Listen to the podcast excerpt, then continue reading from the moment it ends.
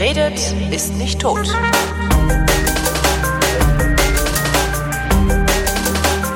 Willkommen zum Politikunterricht mit Thomas Brandt. Hallo Thomas.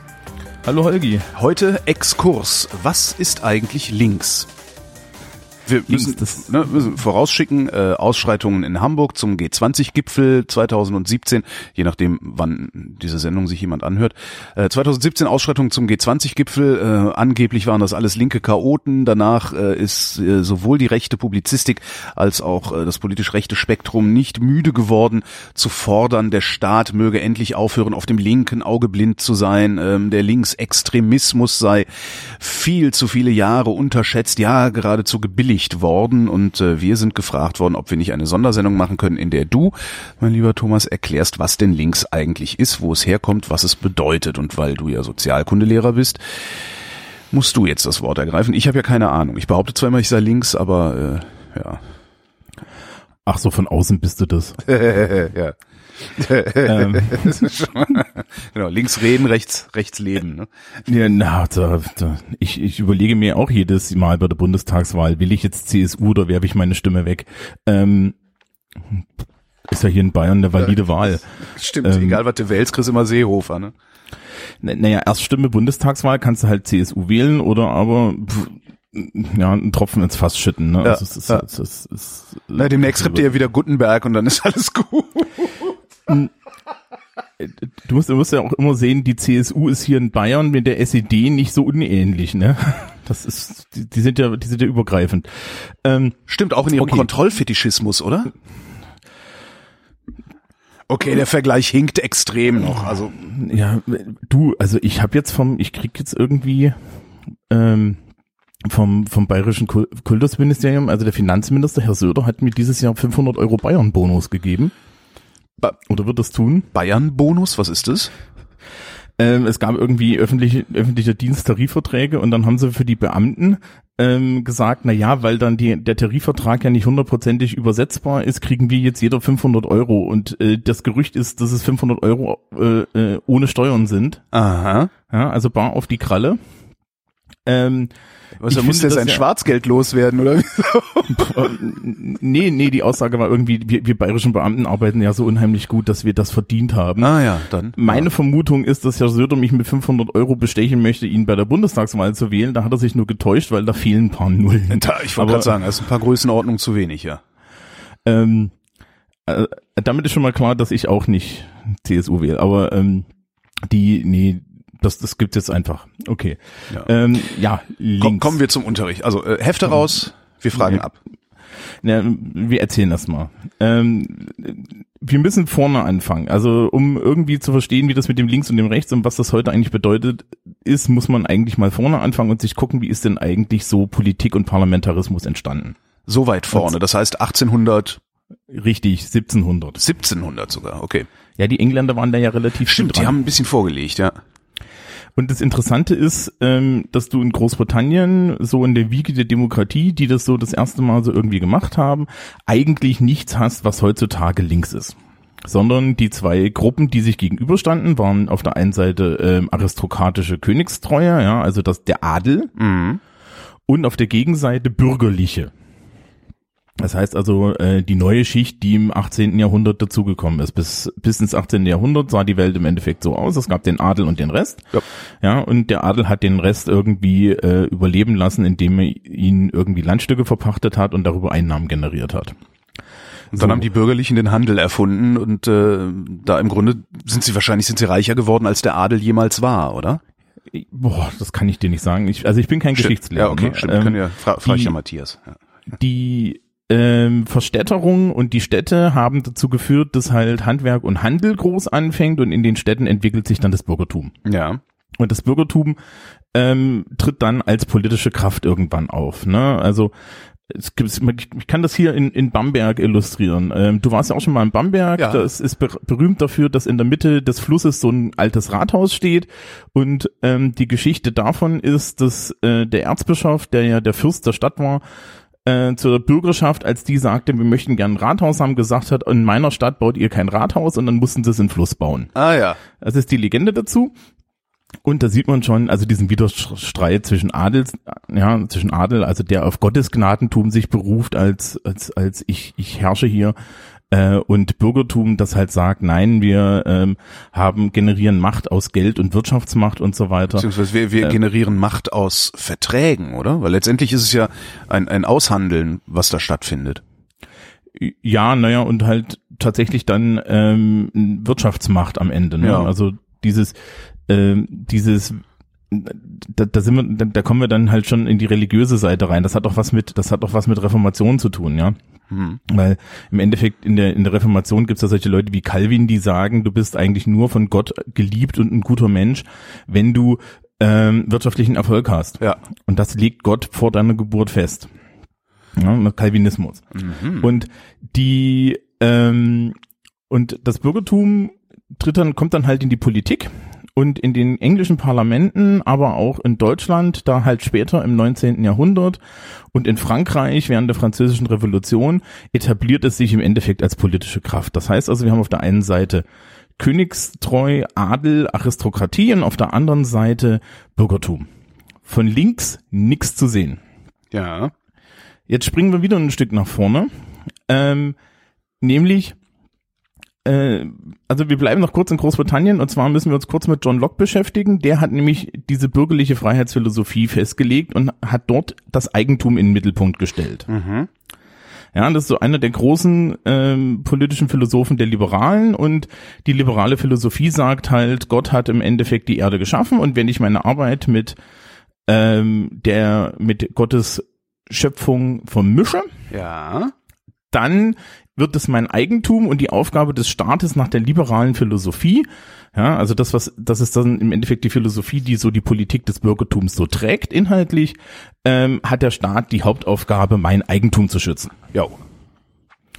Ja, und dann schließt sich da halt hinten an, dass wer äh, am leistungsfähigsten ist, am meisten verdient und so weiter und so fort. Und wir können dann eine Linie ziehen in Neoliberalismus. Beziehungsweise in den, in den Libertarismus. Also die Libertären sagen ja genau das. Staat, halt dich raus, schütz, schützt das Eigentum und gut ist. Ja, also die Frage ist da so ein bisschen, wie weit du es treiben willst. Ja. Ähm, aber mit denen beschäftigen wir uns dann nachher, denn eigentlich sind ist, ist Libertarismus und Liberalismus ist die Folie, gegen die man linke Politik sehen will. Ah ja.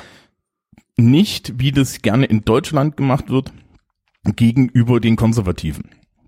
Die Konservativen können wir abfrühstücken. Es gibt im Endeffekt einen konservativen Denker, äh, Edmund Burke. Burke hat, hat äh, zum Zeitpunkt der französischen Revolution in Großbritannien äh, Schriftstücke geschrieben, in denen drin stand, also Leute, das mit den Revolutionen, das ist jetzt nicht so toll, wir können, es könnte doch alles so bleiben, wie es ist. Ja? Und das ist so die, Konservatismus in der Nussschale. Ja. ja, das, das ist, und mehr gibt's da nicht. Ja, ähm, die, das Beispiel, was ich da immer erzähle, um so ein bisschen zu erklären, warum konservativ eigentlich nichts mit politischer Richtung zu tun hat, ist, ähm, meine Mama ist äh, DDR-Bürgerin gewesen, ostdeutsch aufgewachsen und ist konservativ und meine Mutter ist dann halt stocklinks, ja, also sozialistisch geprägt und die ist halt konservativ und die Basis, auf der sie konservativ ist, ist halt eine ganz andere, als jetzt zum Beispiel du oder deine Eltern wären. Mhm. Ja.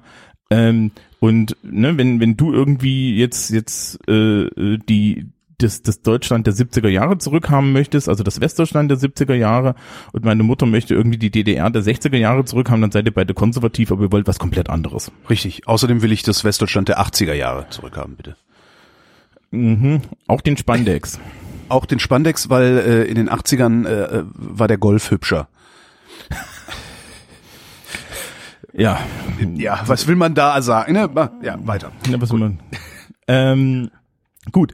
Äh, also Locke hat, eigen, hat das mit dem Eigentum eingeführt. Ja. Ähm, wir springen nach vorne, Industrialisierung kommt, die Dampfmaschine, Watt und so weiter und so fort.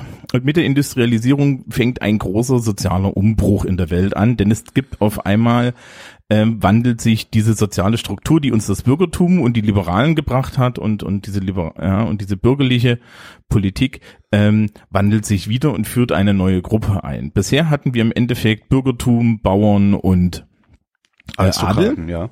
Mhm.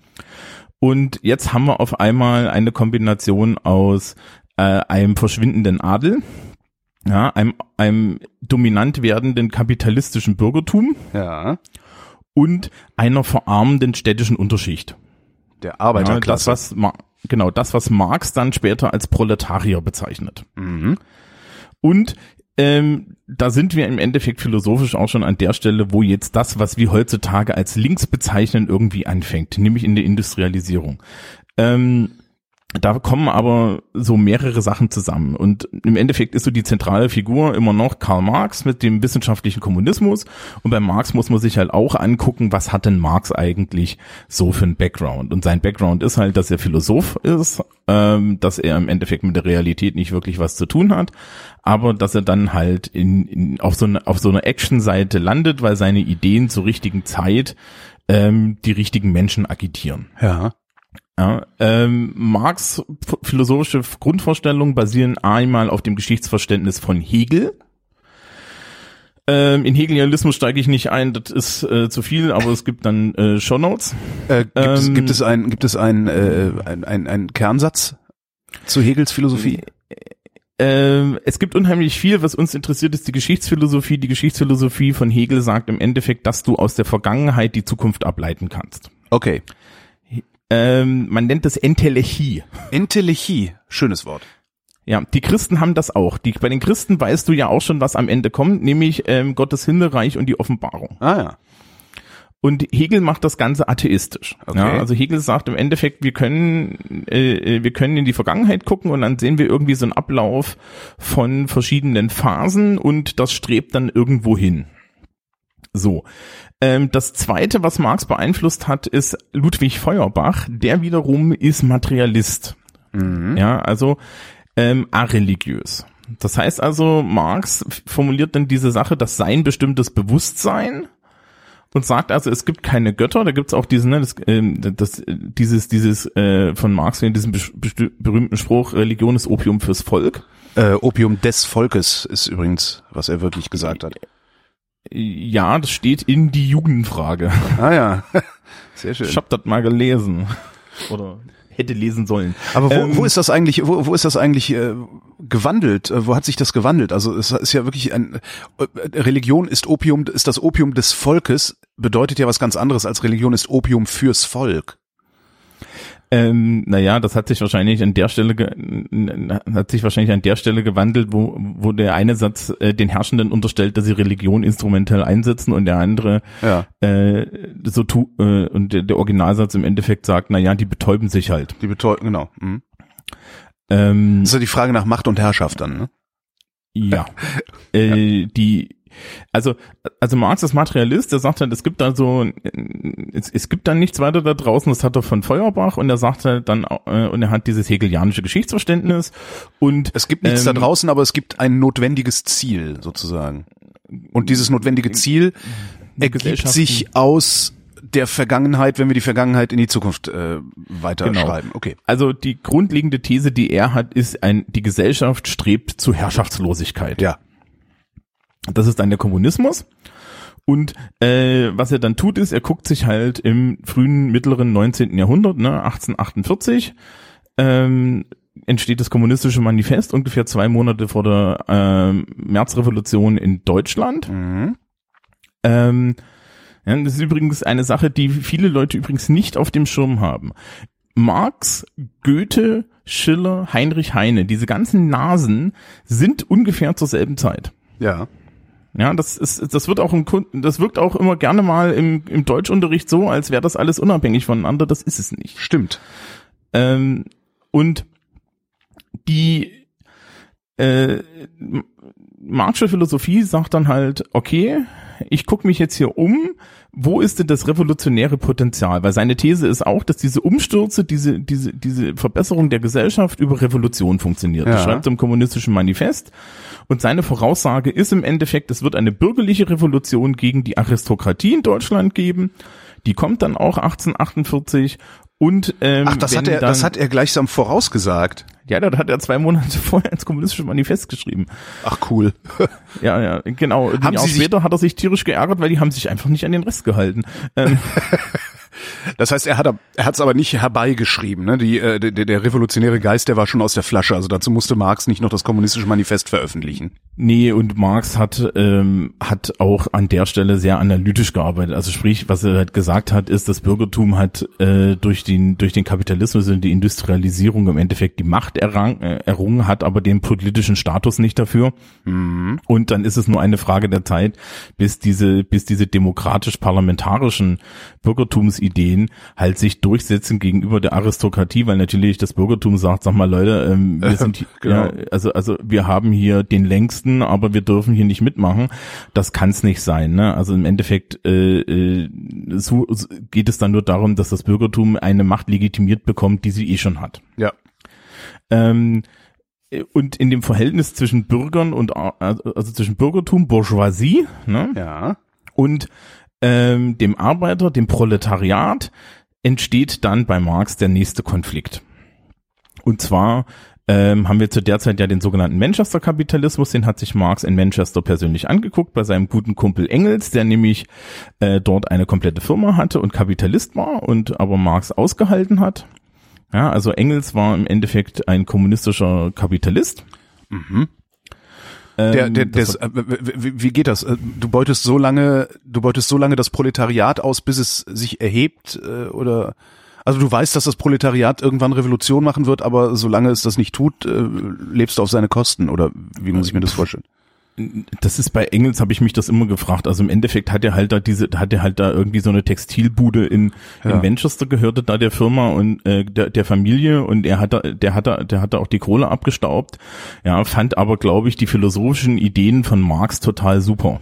Ja, okay. Ja, das ist schon total geil. Ne? So die, der Urvater des Kommunismus ist halt im Endeffekt über kapitalistischen Mäzenatentum gefördert worden. Naja, wenn du, wenn, wenn du sagen wir mal, wenn, wenn, wenn du finanziell unabhängig bist, kannst du dir halt auch erstmal solche Gedanken machen. Ne? Ja. ja. Aber das ist halt, ne? Also, also Engels hat dann auch das Kapital zu Ende geschrieben und so weiter. Also ja. das ist, das ist total spannend. Ähm, weil das auch so ein bisschen zeigt, dass das so moralisch, auf so einer moralischen Ebene wie bei Marx vielleicht lieber nicht genau hingucken. Ja, ja. ja Andererseits, also ich, ich meine, das ist halt auch, also ich sag immer, ich, die Wohnung, in der ich wohne, die gehört mir ja. Ne? Das heißt, ich profitiere davon, dass der, dass, dass die Immobilien, also dass es einen Immobilienmarkt gibt. Und ich bin aber gleichzeitig der Meinung, dass es diesen Markt nicht geben dürfte, sondern dass das irgendwie anders organisiert werden müsste, weil ein Dach überm Kopf eigentlich nicht sein sollte, was gehandelt wird.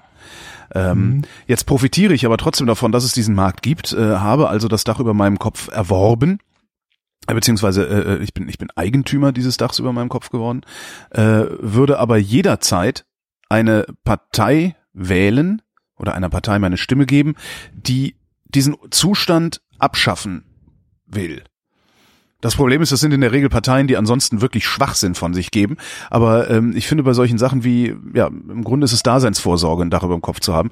Da müssten wir als Gesellschaft anders handeln. Also ich kann mich da schon reindenken, dass, dass äh, wahrscheinlich auch Engels äh, letztendlich ich unter, unterstelle ich jetzt, vielleicht gibt es eine Engels-Biografie, in der das auch, auch irgendwie ordentlich erklärt ist, aber ich könnte mir sehr gut vorstellen, dass Engels einfach ähm, ja, wie, wie man so schön sagt, ein Kind seiner Zeit war, dass er halt in diesen Strukturen existiert hat, äh, von diesen Strukturen auch profitiert hat, aber auch kein Problem damit gehabt hätte, wenn es diese Strukturen nicht mehr gäbe. So ist es hm. bei mir. Ähm, naja, ich würde da ja immer, ich bin, ich bin ja eher Zyniker, ne? Ich stelle ja, dann immer die Frage, ich, ich, ich stelle dann immer eher die Frage, ähm, du, du mit der Wohnung und so, ist, ist alles okay, solange du Bestandsschutz hast, oder? Äh, nee, noch nicht mal. Also du meinst, solange sie mein Eigentum bleibt. Ja, ne? Also. Nee, also was ich mir vorstellen könnte, zum Beispiel, ist, dass morgen, dass es morgen ein Gesetz gibt. Das ist, ich weiß, das ist naiv, das ist auch äh, kaum, kaum äh, strukturell kaum herstellbar. Aber dass es ab morgen ein Gesetz gibt, das sagt, so jeder, der in einer Wohnung wohnt, egal wem diese Wohnung gehört, wohnt jetzt in dieser Wohnung und zahlt keine Miete mehr. Diese Wohnung gehört jetzt, weiß ich nicht, dem der äh, Bundesrepublik Deutschland Wohnungsgenossenschaft oder irgendwie sowas. Also alles, alles Wohneigentum, alle Immobilien werden in den Besitz einer Genossenschaft überführt und diese Genossenschaft äh, teilt dann gleichsam den Wohnraum zu. Das ist jetzt natürlich dann Sozialismus irgendwie, aber da gibt's ja möglicherweise Wege, das so auszugestalten, dass es nicht endet wie in der DDR. Da hätte ich kein Problem mit. Tatsächlich, wenn es mhm. alle betrifft, hätte ich da kein Problem mit. Ich hätte im Übrigen auch, das ist, was ich auch immer von, von dieser neoliberalen Politik sage oder auch vom Libertarismus, ich mache sofort mit, wenn vorher alles genullt wird, und zwar sowohl das Finanzkapital, das Menschen haben, als auch das Kulturkapital, das die Menschen haben. Wenn alle die gleichen Startbedingungen haben, bin ich sofort dabei, diesen ganzen äh, komischen Neoliberalismus mitzumachen. Vorher nicht. Ja, ja das ist ja Rawls. Ja? Äh, John Rawls, ähm, großer amerikanischer liberaler Denker, der im Endeffekt sagt, na ja, ähm, du kommst bei einer liberalen Welt raus, wenn du dir vorstellst, dass vorher alle gleich sind Genau. und nicht wissen, wie wie es dann später für sie wird. Ja. Und da kommst du bei einem Minimalstaat raus, der die größtmöglichen Freiheiten garantiert und eine soziale Grundabsicherung. Genau. Ja, das Problem ist dein Erben. Richtig, Ja, das, richtig. Also ich meine, das ist du brauchst so 100 auch Prozent Erbschaftssteuer in so einer Welt. Das geht, wieso? Das, das Konzept musst du halt einfach abschaffen. Ja, Das Konzept Erben. Ja. Ja, das wäre ja die hundertprozentige Erbschaftssteuer. Ne? Es fällt also alles an die Gemeinschaft nach deinem Ableben. Genau, aber dann ist halt die Frage, warum, warum, warum noch irgendwas anhäufen? Weil du kannst es ja nicht mitnehmen. Äh, kannst du ja auch heute nicht. Ja? Ja, du Ähm. könntest es machen, jetzt, äh, jetzt, jetzt geht der Schlenker sehr weit. Ich habe gerade eine, eine Szene kennengelernt, also ein Milieu, die nennen sich Early Retirement. Da geht es darum, so schnell wie möglich nach äh, Beginn der beruflichen Laufbahn, so schnell wie möglich äh, so viel Kapital angehäuft zu haben, dass dieses Kapital, also dass die Rendite aus diesem Kapital einen finanziell unabhängig macht. Sprich, äh, du verdienst, sagen wir mal, 2000 Euro im Monat netto, ähm, schaffst es, von 1000 Euro im Monat netto zu leben. Und das Leben ist jetzt nicht unangenehm, also du musst jetzt nicht darben auf irgendeine Weise äh, und sparst die anderen 1000 Euro im Monat. Dann hast du nach 17 Jahren, wir, gehen davon aus, dass wir 5% Rendite erwirtschaften, ähm, dann hast du nach 17 Jahren so viel Kapital aufgehäuft, dass du diesen 1000 Euro Lebensstandard bis, zu, Sam- bis zum Sankt Nimmerleinstag aufrechterhalten kannst, ausschließlich aus diesen Renditen. Das wäre zum Beispiel ein Grund, Dinge aufzuhäufen. Wir Hm. würden dann halt früher aufhören, aufhören zu arbeiten, beziehungsweise wir würden aufhören, das zu arbeiten, wo wir sowieso keinen Bock drauf haben. Ich finde das, glaube ich, total asselig. Echt? Wieso? Ja, ganz einfach, weil ähm, das, das beruht alles ähm, auf einer relativ solipsistischen Annahme. Was ist solipsistisch? Na, solipsistisch ist selbstbezogen. Ah, okay. Man könnte auch egoistisch sagen. Ja. Weil ähm, diese Leute, ne, Mhm. 5% Rendite, da muss irgendwo eine Wertschöpfung stattfinden. Richtig, dies, das funktioniert, So. richtig, richtig, richtig. Das funktioniert nur in einer wachstumsgetriebenen Ökonomie. Ja. Ähm, und dann ist die Frage, wenn das alle machen, haben wir die 5% Rendite noch? Das ist doch, das funktioniert doch nur, wenn ein Großteil der Bevölkerung eben nicht diese Strategie fährt. Ist eine interessante Frage. Ähm, Weil, ne, wo sollen denn ansonsten die 5% Rendite na, herkommen? d- du arbeitest ja weiter. Ne? Es ist jetzt nicht so, dass alle nur noch da sitzen, die 5% einkassieren und in der Nase bohren. Sondern es findet durchaus Arbeit statt und es findet auch Wachstum statt. Die Frage ist halt, das ist halt wie diese, diese Diskussion beim Grundeinkommen auch, ähm, welche Arbeit findet noch statt und wie wird sie honoriert? Hm, naja, La, la, la, führt zu weit raus. Lass mal, lass, können wir ja Genau. in einer anderen Wie Sendung kommt- diskutieren, weil ich finde dieses Konzept sehr interessant. Äh, ja, zurück, zurück nach links. Ich glaube, mich stört da moralisch was. ähm, also, also Rawls hat, hat, hat das gesagt. Ähm, Marx, wie gesagt, ist in der Zeit relativ, äh, ähm, fängt dann mit dem Kommunismus an. Ja? Mhm. Und der Kommunismus sagt, also seine Voraussage, das steht dann so im kommunistischen Manifest, ist im Endeffekt, äh, erst kommt die bürgerliche Revolution, dann, dann, dann äh, unterjocht der Kapitalismus das Proletariat so sehr, ähm, dass die alle nur noch am Darben sind und äh, alle nur noch arm sind und dann werden sie alle ausstehen und dann gibt's die proletarische Revolution und nachdem es dann kein Unten mehr gibt, weil das Unten ja aufgestanden ist, sind alle gleich, Juche, herrschaftsloser Diskurs, Kommunismus, bla blub. Ja? Mhm. Das ist so die Idee von Marx. Ähm, wir biegen jetzt kurz ab und gucken mal kurz äh, hinter Marx, weil da gibt's natürlich noch Leute, die sind krasser drauf. Ne? Und zwar zum Beispiel einen Menschen, der heißt Proudhon. Wie? Ja? Proudhon. Nie Äh, gehört. P-R-O-U, siehe, siehe Show Notes. Ähm, Pierre-Joseph Joseph Proudhon, Franzose, ähm, das ist einer der, das ist der französische Vordenker der Anarchisten. Weil bei Marx gibt's Regierung. Ja. Bei Marx gibt's äh, die die die das das Dikta die Diktatur des Proletariats. Im Endeffekt die Regierung aller durch alle. Und Proudhon sagt, das ist ihm immer noch zu viel. Er will sich gar nicht sagen lassen. Ja, er möchte überhaupt keine Regierung. Er möchte im Endeffekt nur noch, dass ad hoc ähm, Entscheidungen von der Sozialgemeinschaft getroffen werden. Ja. Das findet man auch bei ähm, in, in, in, einer, in einer gan- ganz anderen liberalen Grund, Grundform schon bei Jean-Jacques Rousseau. Ja, also im Kontrast sozial steht das auch schon drin. Ja, hier, wir werden alle in kleinen, in kleinen Gruppen irgendwo wohnen und dann gilt halt Gemeinwohl und alle stimmen gemeinsam ab und, und, ähm, das auch einstimmig. Das ist so ein bisschen das Problem bei Rousseau. Ja, ähm, Haben die, sich denn auch Gedanken darüber gemacht, wie zwischen diesen Kleingruppen Dinge verhandelt und geregelt werden? Äh, nee, weil zur Zeit, als, als Rousseau das geschrieben hat, das durchaus noch vorstellbar war, dass so jeder, jedes Dorf für sich, ne? Ja. Ähm, die, die globalisierte Welt, wie wir sie heute haben, ist schlicht und ergreifend weder auf, auf äh, bei Proudhon noch bei, bei äh, Rousseau irgendwie eine Vorstellung. Überhaupt so große Gesellschaften, also selbst wenn es nicht globalisiert wäre, also wenn du nur die Bundesrepublik hättest bei 80 Millionen Menschen, du kommst doch gar nicht umhin, Herrschaft zu delegieren. Das ist doch ad hoc überhaupt nicht regelbar. Ja, doch, wenn du halt in, in kleine Regionen zerfällst, ne? Wenn dann Ja, halt klar, die, die aber, aber du musst ja trotzdem, du musst aber trotzdem zwischen den kleinen Regionen irgendwelche Regeln haben. Also irgendwas Tja, muss ja trotzdem passieren. Das weiß ich nicht. Also vor ungefähr 5000 Jahren haben wir das immer mit Schwertern geregelt. Ich rede heute, Aber- also über, über heute. Also was, was ist, wenn Berlin oder, oder eine noch kleinere Einheit Tempelhof mit Neukölln Handel treiben will? Mm, Dann macht ihr wahrscheinlich einen Vertrag. Ja? Döner gegen Benutzung des Tempelhofer Felds Ja. Oder so. Ähm, keine Ahnung. Ich, also so genau kenne ich mich da nicht aus. Also Mhm. die Idee des Anarchismus ist halt, es gibt überhaupt keine Regierung. Mhm. Ja, also dies, äh, es wird immer nur aus sich herausgegovernt.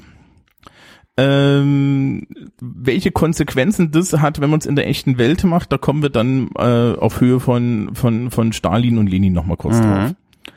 Ähm, der zweite, der da groß dabei ist, ist dann in Russland Bakunin. Äh, Marx ist ist aus Deutschland, musste ja aus Deutschland flüchten, war in England, war in Frankreich, war dann am Ende sehr viel in Russland, hat sich in Russland fürchterlich mit mit ähm, mit mit Bakunin unter anderem zerst- zerstritten. Ähm, das ist übrigens etwas, das sieht man bei der Linken sehr oft. Die Linke ist furchtbar zerstritten, weil die Linke ist halt intellektuell und jeder hat eine andere Meinung. Der hat sich auch mit Proudhon tierisch am Arsch gehabt. Also das ist richtig toll. Ja, und äh, tierisch am Arsch haben heißt, dass sie sich gegenseitig unheimlich scharfe Zeitungsartikel gegenseitig hin und her geschrieben haben. Ja. Ähm, ja, und die so die Vorstellung des wissenschaftlichen äh, Kommunismus, was Marx halt äh, gesagt hat, das ist halt so die, die große Vorstellung, die jeder kennt. Ja, also wir wollen im Endeffekt proletarische Revolution, danach haben wir einen herrschaftslosen Diskurs und das Proletariat, äh, äh, also die Masse herrscht. Ja, Über Diktatur sich selbst. Über sich selbst, ne? Und das ist dann die ultimative Freiheit. Mhm. So, ähm, an der Stelle müssen wir jetzt mal kurz philosophisch werden. Ja. Denn ich- habe ja vorhin gesagt, der Liberalismus ist hier die Folie. Ja. Ähm, was Marx da vorschlägt, ist eine Umdeutung des Freiheitsbegriffs. Wenn wenn wir uns den klassischen Freiheitsbegriff, wie er von der von den Liberalen genannt wird, angucken, dann heißt es im Endeffekt, ich darf so äh, ich darf alles tun, was ich will. Und dann gibt's halt auch bei den Liberalen die Einschränkung, solange ich des anderen Eigentum, Körper, sonst was nicht anrühre. Ne? Also jeder hat ein Recht auf Eigentums- und, und, und, und körperliche Unversehrtheit. Die und, Rechtsgüter halt, ja. Ne? Also ein Schutz daher, daher kommt der moderne Verfassungsstaat. Das ist die Aufgabe des Staates, diese, äh, das durchzusetzen. Ne? Das ist so die Idee von Locke. Ich, wir, wir schließen alle gemeinsam einen Vertrag, der unser, äh, der unser Eigentum und uns selber schützt. Ähm, ne? Hobbes ist im Endeffekt so die Idee, ich schütze meinen Körper, Locke ist, ich schütze mein Eigentum. So, das ist die liberale Idee. Ja, ich, ich darf mich frei entfalten. Die marxistisch-linke Idee. Also links lassen wir übrigens die ganze Zeit weg. Das ist im Endeffekt nur wie in der Nationalversammlung die Leute gesessen haben. Ja, ja, ja. Und da saßen übrigens die Liberalen links. ähm, weil auch schön. ja, weil, weil ne, die, die Kommunisten gab es damals noch nicht. Die saßen dann in der Paulskirche, saßen auch nicht, die, die, die, also die da saßen die auch noch nicht links, weil die gab es da nicht. Da saßen auch die Liberalen links, 1848. Ja. Im, Im Parlament irgendwann 1871, im deutschen, ja, in den ersten deutschen Parlamenten, da saßen dann die Sozialdemokraten links. Ja, weil wir haben diesen Wandel dazwischen. Naja, äh, Marx sagt im Endeffekt, wenn alle gleich sind, sind alle ultimativ frei. Ja, das heißt, also, wir haben eine Gleichheitsperspektive und eine Freiheitsperspektive. Ja. Die stehen sich aber gegenüber. Weil Menschen sind inhärent ungleich. Ja. Ja, ähm, ich bin groß und breit. Ja, Das ist jetzt schlecht, du bist auch groß und breit. Eben. Aber meine Frau ist äh, mittelgroß und schlank. Genau. Genau. So, das heißt also, ähm, machen wir jetzt, machen wir jetzt irgendwie ein total lapidares Beispiel. Nehmen wir ein zwei Meter großes Regal, dann hast du einen Vorteil. Ja. Ja. So, wenn wir jetzt sagen, auf dem zwei Meter großen Regal liegt oben ein 100-Euro-Schein, dann kann einer von euch beiden den erringen, der andere nicht. Die Liberalen würden sagen, herzlichen Glückwunsch, Holger, viel Spaß mit den 100 Euro, weil das, du, ne, das ist Ja. dein Vorteil. Ähm, die, die, die Gleichheitsperspektive würde sagen, nein, da kommt ein Dritter mit einer Leiter, der holt den Schein da runter und zerteilt ihn. Ja. Ja. Ähm, das heißt also, oder aber es kommt jemand und gibt halt äh, äh, deiner Frau die Leiter. Mhm. Ne? Um das auszugleichen. Das heißt, die Gleichheit steht immer der Freiheit gegenüber. Möchte ich ultimative Gleichheit in einer Gesellschaft, muss ich im Endeffekt äh, die Spitzen der Gesellschaft abschneiden und die, den Boden der Gesellschaft künstlich anheben. Ja. Ja, habe ich Freiheit, habe ich halt ein, eine, eine Verteilung von oben nach unten, wobei die Schere zwischen oben und unten im Zweifel immer größer wird. Ja. Ähm, so, das steht sich gegenüber. Die Gleichheitsperspektive ist, ist die linke Perspektive. Mhm. Die ähm, Freiheitsperspektive ist im Endeffekt die liberale Perspektive. Mhm. Ja. Ähm, die Antwort, und da sind sich lustigerweise die Liberalen wie die, wie die kommunistischen, sozialistischen Denker alle einig, liegt im Zweifel in der Mitte, Ja, im Linksliberalismus. im Linksliberalismus. So. Wie, sie- wie das dann Das wäre dann rechtsliberal. Rechtsliberal würde dann der kleineren Person noch eins aufs Maul hauen, oder wie? Ähm, nee, rechtsliberal gibt's nicht, weil Ja. rechts, rechtsliberal ähm, auch der Meinung, weil die Recht, also also so eine klassische nationalistische Perspektive sagen würde, ähm, es geht hier nicht um alle. Richtig, die, die Leiter kriegen nur die, die eine bestimmte, äh, eine, eine bestimmte ja, Gruppenzugehörigkeit haben, sagen wir so. Genau, also du musst groß, blond, bläuäugig sein. Ja. Ähm, das Problem so und so ist, dass in dieses klassische Rechts heutzutage eigentlich nur für konservativ steht. Ja. Früher stand das für nationalistisch und kaisertreu. Mhm. Wenn du dir ähm, solche, solche modernen rechtspopulistischen Parteien anguckst, so AfD und so, dann äh, sieht man, dass deren rechter Inhalt eigentlich primär so eine Volksversteifung ist. Die, die, die primär in Deutschland nach dem Zweiten Weltkrieg und im Jahre 2017 eigentlich nur noch funktioniert, weil es irgendwie eine pseudo-gekränkte Ehre von Menschen gibt, die, die, die nicht mehr den Zweiten Weltkrieg erlebt haben. Ja. Ja, Schön, form Ähm, schön formuliert, ja, sehr schön beschrieben. ähm, anders, anders funktioniert es nicht. Ähm, weil ich kann nur durch die Gegend laufen und, und so eine Differenzperspektive dauerhaft aufmachen. Ja, wenn ich das Gefühl habe, dass ich besser bin. ja. Und wenn ich vor allen Dingen äh, keine Erfahrung davon habe, was es heißt, der Schlechtere zu sein. Ja. Ja, also das, das, deswegen ist zum, ist halt die AfD im Endeffekt, die ist halt eine, das ist eine Babyboomer-Partei von Leuten, die die ganze Zeit äh, in den 70ern und 80ern die Kohle in den Arsch gepumpt bekommen haben, ja, ähm, wo, wo die Wirtschaft lief, ähm, jeder sein Eigenheim hatte, ne, und der Schäbisch Hallfuchs fröhlich gesungen hat. Darum wollte und- ich auch die 80er wieder haben, ja. Bist du jetzt Krypto-AfDler oder was? Also, Nee. Es, äh, Gregor Gysi hat mal einen sehr schönen Satz gesagt und den konnte ich sehr, sehr gut nachvollziehen. Also ich bin halt in den 80ern sozialisiert. Ähm, Gysi hat mal gesagt, die Leute unterstellen uns immer, wir wollten die DDR wieder haben. Das stimmt überhaupt nicht. Wir wollen die BRD wieder haben. Und ich glaube, damit ist die BRD der 80er gemeint. Also, ja, zurück, äh, zurück, ja. Das heißt, du, Und- du sagst also, weil die, weil die äh, nie gelernt haben, ähm, ihre Verlusterfahrung sinnvoll zu verarbeiten, rennen sie jetzt dem Nationalismus hinterher. Naja, ähm, wir werden ja alle konservativer, je älter wir Ja. So. Und ich habe vorhin erzählt, meine Mama ist konservativ DDR. Und diese Leute sind konservativ 70er, 80er. Ja, die möchten eine schöne, heile Welt, die jetzt auch noch natürlich nach 40 Jahren total verklärt ist, weil das war damals auch nicht so. Und ähm, möchten das halt wieder zurückhaben, ne? Du möchtest eine, du möchtest halt diesen Multikulti-Scheiß zurückdrehen, wobei das in 70ern der Zug auch in, im Westen auch schon weg war. Ja.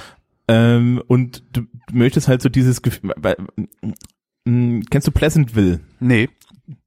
Äh, Pleasantville ist ein Film, der das schön, das ist mit Tobey Maguire, das ist im Endeffekt landen zwei junge Menschen in einer 50er Jahre Fernsehserie und die ist auch schwarz-weiß. Und ähm, stellen dann fest, dass in dieser Fernsehserie alles so schlimm durchgeregelt ist und sowas ja, durchformatiert ist, dass in dem Moment, wo sie ihren Individualismus zeigen, werden sie farbig und dann wird halt im, also also ne, wird, ja. wird halt zu Farbfernsehen und in dem Moment, wo sie farbig werden, wendet sich aber die schwarz-weiße Gesellschaft gegen sie. Ja. Ähm, und im Endeffekt ist das genau so, ja. Also die Leute möchten, äh, das, das ist ein Traumbild. Mhm. Die, die, Welt war nie in Ordnung und die wird auch nie in Ordnung sein. Das ist einfach kompletter Quatsch. Aber wir haben das Gefühl, dass es früher in Ordnung war. Mhm. Ich war letztens äh, äh, daheim in, in Eisenach und dann hat irgendjemand zu mir gesagt, also wenn ich gewusst hätte, wie es heute wird, ne, dann wäre ich 89 nicht auf die Straße gegangen ich habe solche Unterhaltungen hin und wieder auch mal mit meinen Eltern und meine Mutter sagt, ja, aber heute ist doch alles so schlimm, worauf ich sage, ja Mama, das ist gut, dass du mir das erzählst in deiner Ikea-Küche mit der Fußbodenheizung und der DeLonghi-Kaffeemaschine. Ja. Kann mir gar nicht vorstellen, wie das ist, ne? während du mit deinem Sohn redest, der, der verbeamtete Lehrkraft ist. ja. Ne? Wir waren halt, als wir, als wir jünger waren, waren wir halt besser in der Lage, auf die Veränderungen, die die Welt einfach macht, zu reagieren. Ja, es gibt diesen Spruch von Douglas Adams, der gesagt hat, alles, was in der Welt ist, wenn du geboren wirst, ist normal. Ja. Und so ist es. Alles, was in die Welt kommt, bis du 35 bist, ist neu, interessant und total krass und du wirst vielleicht eine Karriere mit haben und alles, was in die Welt kommt, nachdem du 35 bist, ist wieder der ordentlichen, äh, äh, natürlichen Ordnung der Dinge. ja, stimmt, ja. Ähm, und ich merke das jetzt auch schon. Ja, ja. klar. Also ich bin, ähm, naja, so, also das ist vielleicht das Problem der Rechten, ja, aber äh, wir wollten eigentlich über die Linke reden. Ja, genau. Die, ähm, die, die, diese Gleichheitsperspektive ist dann das große Problem. Ja, die Gleichheitsperspektive ist also die, aus der so die klassische linke Philosophie kommt. Und wenn man sich das jetzt so im Laufe der Zeit dann anguckt, wird die immer mehr aufgelöst. So, Marx hat stunk gemacht, jede Menge in Deutsch, äh, in, in, in der Welt, ja, hm. insbesondere in Deutschland und halt äh, Frankreich und ähm, England, weil nachdem diese Idee in der Welt war, ist die nicht mehr wegzukriegen. Das heißt also, wir haben jemanden, der hat philosophisch eine, eine Begründung dafür gebracht, eine Gleichheitsperspektive zu machen. Mhm. Das wird in Deutschland dann so schlimm, dass wir den, die Geburt der Sozialdemokratie sehen. Die Sozialdemokratie ist im Endeffekt äh, das, was wir vorhin schon mal hatten. Das ist so dieses Ding, was was man so linksliberal nennen mag. Ja. Ne? Die kamen eigentlich, die kommen eigentlich aus der sozialistischen Ecke, die kommen also aus dieser dieser Gleichheitsecke, ähm, möchten aber auch äh, äh, politisch demokratisch sein, also nicht so diktatorisch wie ja oder so so so so so so von oben herab wie zum Beispiel Lenin oder Stalin das waren. Mhm. Ähm, und äh, möchten am Prozess beteiligt werden. Die Sozialdemokratie hatte in Deutschland im Endeffekt damit angefangen, auf der einen Seite sozialistische, äh, äh also für die Arbeiter Gesetz, ja, Verbesserungen zu fordern, auf der anderen Seite halt Demokratie zu fordern, also eine echte Beteiligung der unteren Schichten. Ja. Ne, Repräsentation an der Politik, da kommt es her. Im Grunde, im Grunde ist das ja dann eigentlich ist das Aufkommen der Sozialdemokratie eigentlich schon das Ende der proletarischen Revolution im Sinne von Marx. Weil äh, in dem ja. Moment, wo ich sie über Prozesse beteilige, äh, die, die, die unteren Schichten, ähm, müssen sie ja nicht mehr Revolution machen. Richtig, und da kommt, da kommt Bismarck. Ja. Bismarck hat die Gefahr des Sozialismus klar erkannt. Und damals die sogenannten Sozialistengesetze geschrieben, die Grundlage unserer modernen Sozialversicherung. Weil Marx, ne, also das, den, den Spruch, den man dann in der Schule lernt, ist Zuckerbrot und Peitsche. Mhm. Marx hat auf, äh, Bismarck hat auf der einen Seite ähm, die Sozialisten mit Repressionen, also die Organisation von, von Gewerkschaften und so weiter und von sozialistischen Verbünden mit Repression unterdrückt, mhm. gleichzeitig aber eine eigene Sozialgesetzgebung von oben gemacht. Wobei aber die Sozialistengesetze äh, waren jetzt nicht das, das war jetzt nicht eine Sozialversicherung im Sinne von, von äh, Rente und so, was, was Bismarck ja dann auch ein, oder überhaupt Sozialversicherung, sondern es waren erstmal Gesetze gegen Sozialisten. Richtig. Also er hat beides gemacht. Ja. ja die Sozialistengesetze waren halt so, wir verbieten mal, wir verbieten Gewerkschaften. Mhm. Ja, weil ihr braucht es ja nicht mehr, weil hier habt ihr eine Arbeitslosenversicherung. Ja, ja. Ja, und hier habt ihr eine Rentenversicherung, hier habt ihr eine Krankenversicherung irgendwann. Das, äh, und das kommt von oben. Und das kommt von oben ähm, unter der komplett zynischen, aber richtigen Annahme, dass wenn du den Leuten einen Knochen mit ein bisschen Fleisch hinschmeißt, sie sich nicht mehr nach dem kompletten Kotelett sehen. Ja. Und das ist auch genauso passiert. Und ähm, dort beginnt dann im Endeffekt der, so der Punkt, wo sich die Sozialisten und die Sozialdemokraten auseinanderleben, weil die Sozialdemokraten dann an der Stelle gesagt haben, na ja, das reicht doch, und die Sozialisten gesagt haben, nein, das reicht natürlich nicht, wir wollen hier Revolution.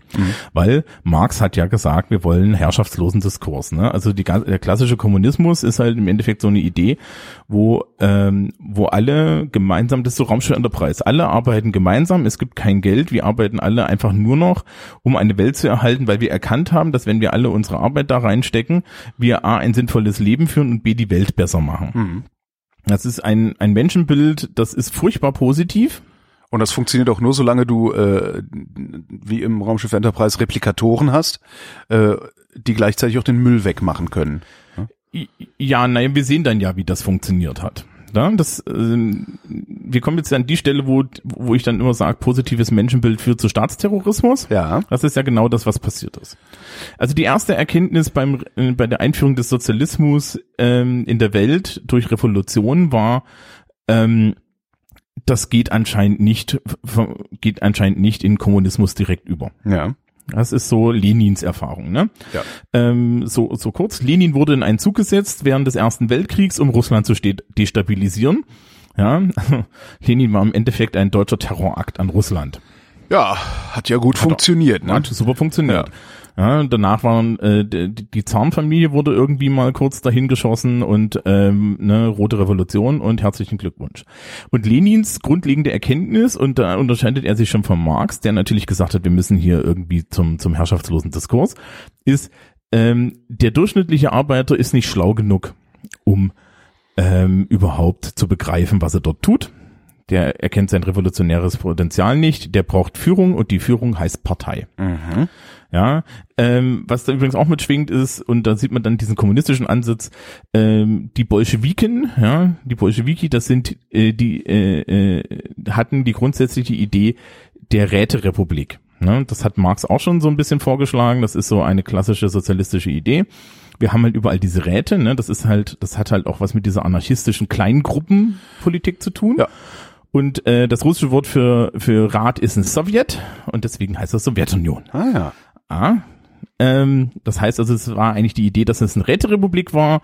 Der Zug ist dann spätestens nach Stalin weg, weil äh, Lenin sagt im Endeffekt schon, wir brauchen die Partei und die Partei, die hat immer recht, Ja. ähm, weil äh, der Bürger an sich, der Arbeiter überhaupt nicht weiß, was gut für ihn ist und das müssen Leute entscheiden, die das wissen, die die Den Überblick haben. ist, genau, So, ja. die einen Überblick haben und so weiter. Also die Intelligenz ja, da ist er sich dann mit Platon einig. Der hat auch schon gesagt, die Philosophen sollen Ja. die, die, die, die Welt irgendwie steuern. Und ähm, der Schritt dann hinzukommen, dass du halt so einen Me- Megalomanen wie Stalin hast, der dann halt sagt, ja, und die Partei bin ich. Ja, der das also auf eine Person Denn zusammenbringt. irgendjemand muss ja auch den Überblick über die Partei haben, weil am Ende sind ja auch selbst die äh, Spitzen der Partei äh, nicht mit aller Weisheit gesegnet. Ne? Ja, genau. Und diese ganze Vetternwirtschaft, das hat dann Stalin sehr gut mit Hilfe von Pistolen geregelt. Mhm. Ähm, und das, das, das ist also im Endeffekt die, das Problem, was wir dann sehen, wenn du so eine Gleichheitsphilosophie hast und wenn du auch so eine Philosophie hast, die davon ausgeht, dass Menschen äh, freiwillig das äh, etwas gegen ihre Interessen tun, das langfristig zu ihrem Vorteil ist. Das macht keiner. Da so sind wir nicht gestrickt. Ja.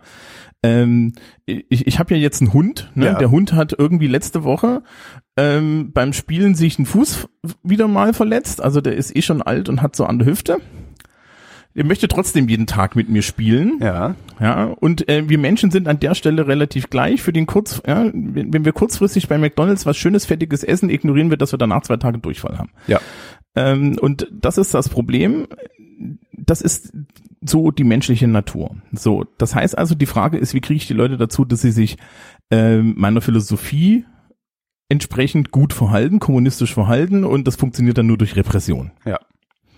Ja, das funktioniert nur durch Repressionen, durch Geheimpolizeien und so weiter. Und das ist dann eigentlich das, was wir im Re- Realsozialismus und im Realkommunismus rund um die Welt gesehen haben, was wir uns heutzutage immer noch in äh, Nordkorea in ganz krass, äh, wobei das da ist das ein Feigenblatt mit dem Kommunismus, ähm, in China, in in unheimlich krass angucken können, was wir uns in der DDR haben angucken können, in krass und so weiter und so fort. Ähm, es Wobei es in China ja insofern sogar noch funktioniert, als da eine Mittelschicht wächst und ein Wohlstand wächst, was ja in den realsozialistischen Ländern überhaupt nicht passiert ist, sondern die haben ja wirklich auf Verschleiß gelebt, ne? Ähm, ja, das, das macht's halt so gefährlich auch, was China da für ein Vorbild äh, liefert. Äh, naja, das, das liegt daran, dass China eine Sache anders gemacht hat als die die westlichen ähm, kommunistischen und sozialistischen Staaten. Ähm, China macht keine Planwirtschaft mehr in dem im vollständigen ja. Sinne, ne? sondern ja. also ich bin ich bin da nicht tief drin, aber im Endeffekt treten die treten die äh, wie ein großes Unternehmen in der Welt auf. Ja, richtig. Ja, das heißt, sie machen intern im Land Planwirtschaft ähm, wie das auch Unternehmen intern machen und machen nach außen hin aber äh, Marktwirtschaft und ähm, können dadurch halt relativ flexibel auf dem Weltmarkt sein. Mhm. Ne? Und du kannst halt mit, mit so einem staatsgeführten Unternehmen, äh, ne, wenn das so verstaatlicht ist, kannst du halt äh, im Endeffekt jeden wegdumpen, ja. weil ähm, insbesondere wenn du in China genug Arbeitskräfte und so weiter hast. Ja, das ist ja jetzt die Erfahrung, die die USA gerade machen. Es mhm. gibt einen Grund, warum Trump die ganze Zeit China sagt. Ja. Ja, und äh, egal für wie doof man ihn halten muss, an der Stelle hat er leider halt voll, vollkommen recht. Ja, und wenn die, die Wertschöpfung ist schon größtenteils in China und ja. hat auch, äh, hat, hat, hat jetzt so seinen Protektionismus aufgebaut, weil er halt auch ganz genau weiß, die Wertschöpfung ist in China. Und wenn die nicht schnellstmöglich in die USA zurückkommt, dann, dann nähen, die, nähen, die, nähen die Amerikaner demnächst Heizdecken für die Chinesen, ja. Naja, ist ja immer, ist ja immer ein Zeichen, wo Ikea produziert, ne? Ja. ja die produzieren jetzt in den USA. Ach. Ja, die haben in der DDR produziert, es billig war, jetzt produzieren sie in den USA. Damit ist die USA die DDR des 21. Jahrhunderts. Wunderschöne Sätze. So, ähm, ähm, ja, hörst du, das ist einfach nur quotable. Das ist einfach nur, damit die Leute, damit wir gucken, ob die Leute es bis hierhin hören. Ja, genau. Die, ähm, das heißt, ich ähm, twittere diesen Satz auch nicht separat als Teaser oder so. das kannst du gerne tun.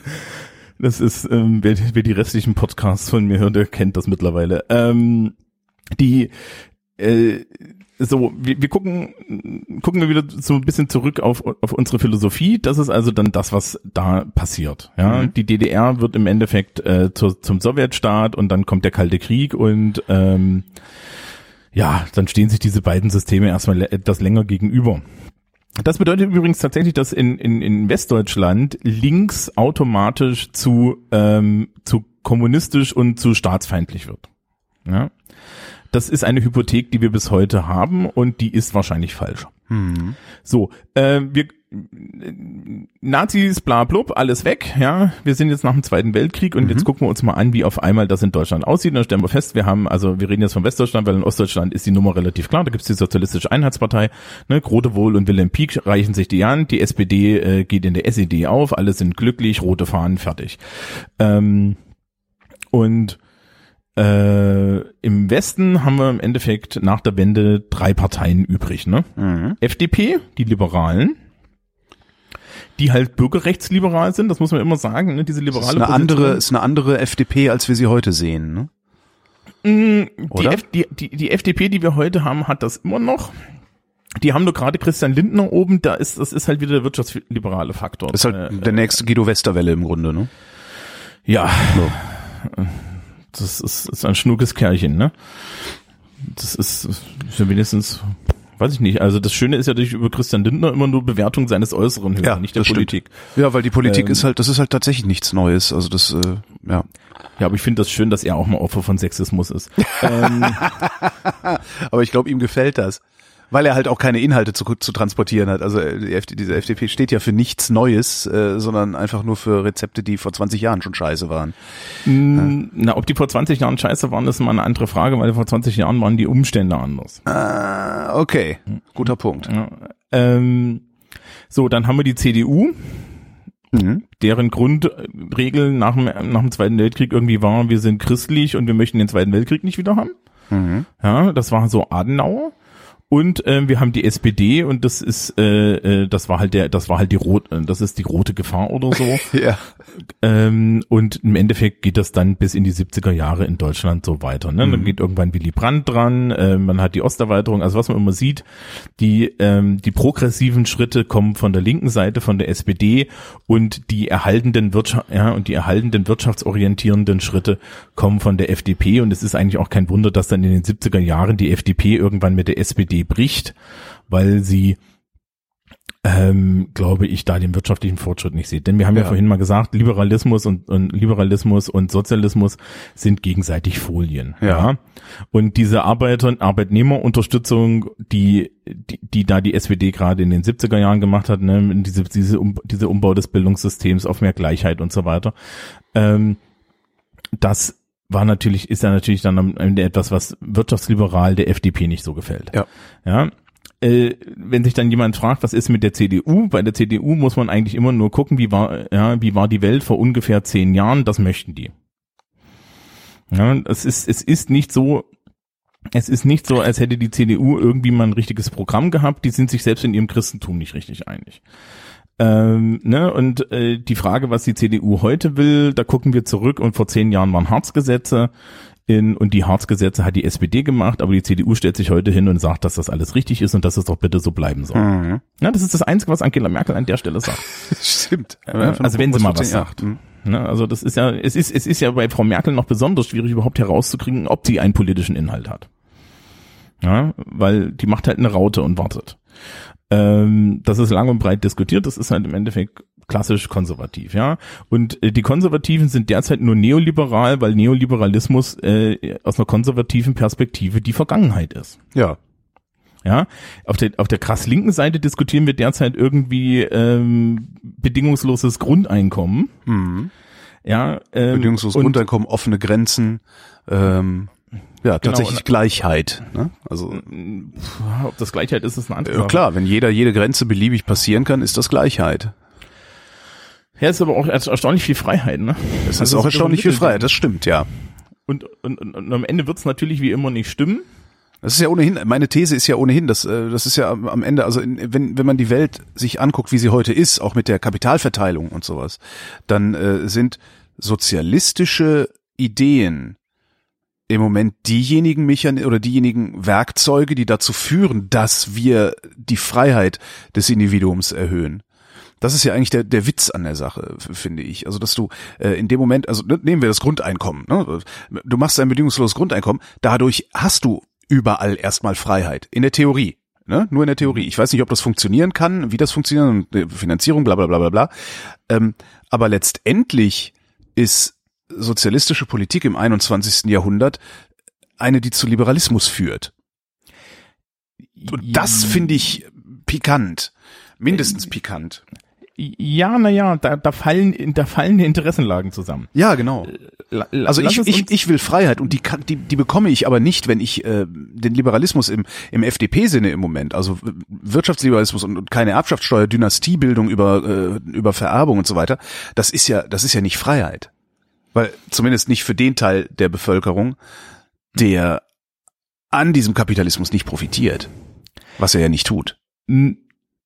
Lass uns das mal langsam angucken. Ja, okay. Wir gucken, wir gucken uns das mal langsam an. Also in, in die, die, die, die SPD läuft sich in, in den 80ern aus Ja. und Kohl kommt. Ne? Mhm. Und Kohl verwahrt dann im Endeffekt diesen ganzen, diesen ganzen Fortschritt, äh, den, den die SPD da so ein bisschen in den 70er, 80er gemacht hat, ne? Das ist äh, so die Sachen, von denen du auch immer erzählst, ne? Dass, dass da, dass die, ähm, dass, dass halt jede, dass halt die Stu Studierfähigkeit äh, von Menschen aus niedrigen Statusgruppen erhöht wurde und lauter solche Sachen. Na, ne? wobei, das war ja noch die SPD, ne? Das war nicht Kohl. Genau, genau, aber Kohl, Kohl verwaltet das. Kohl verwaltet das, das ist richtig. Und er verwaltet es ver- so gut, dass du, wenn du in den 80er Jahren in der BRD aufgewachsen bist, jedes Jahr wusstest, nicht nur glauben konntest, sondern wusstest, dass es nächstes Jahr besser wird.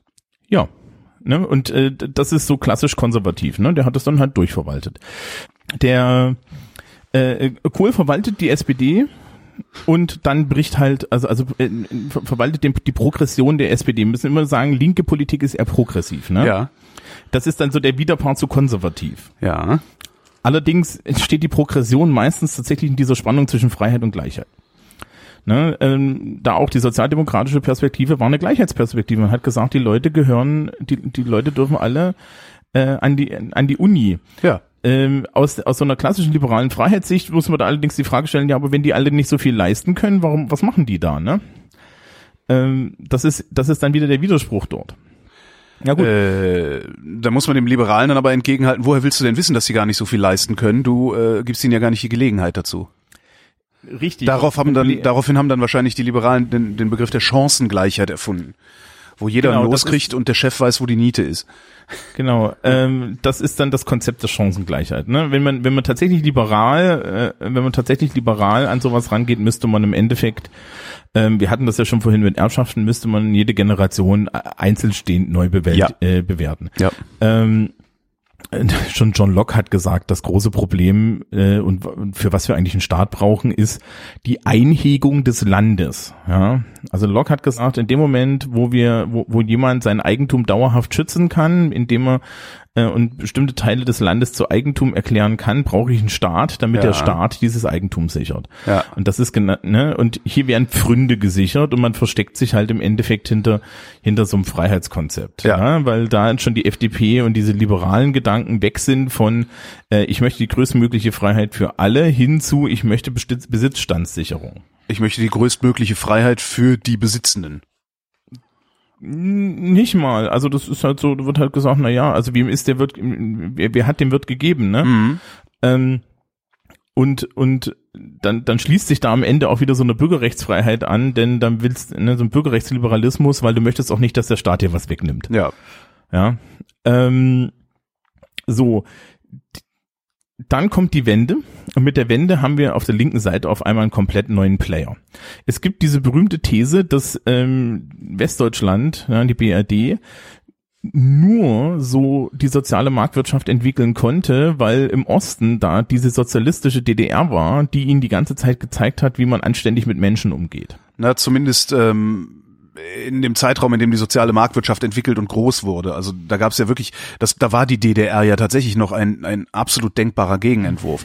Dass sich das dann ab den 70ern so sehr auseinanderentwickelt hat, da war die soziale Marktwirtschaft dann halt schon da und du konntest sie nicht mehr so einfach abschaffen. Ne?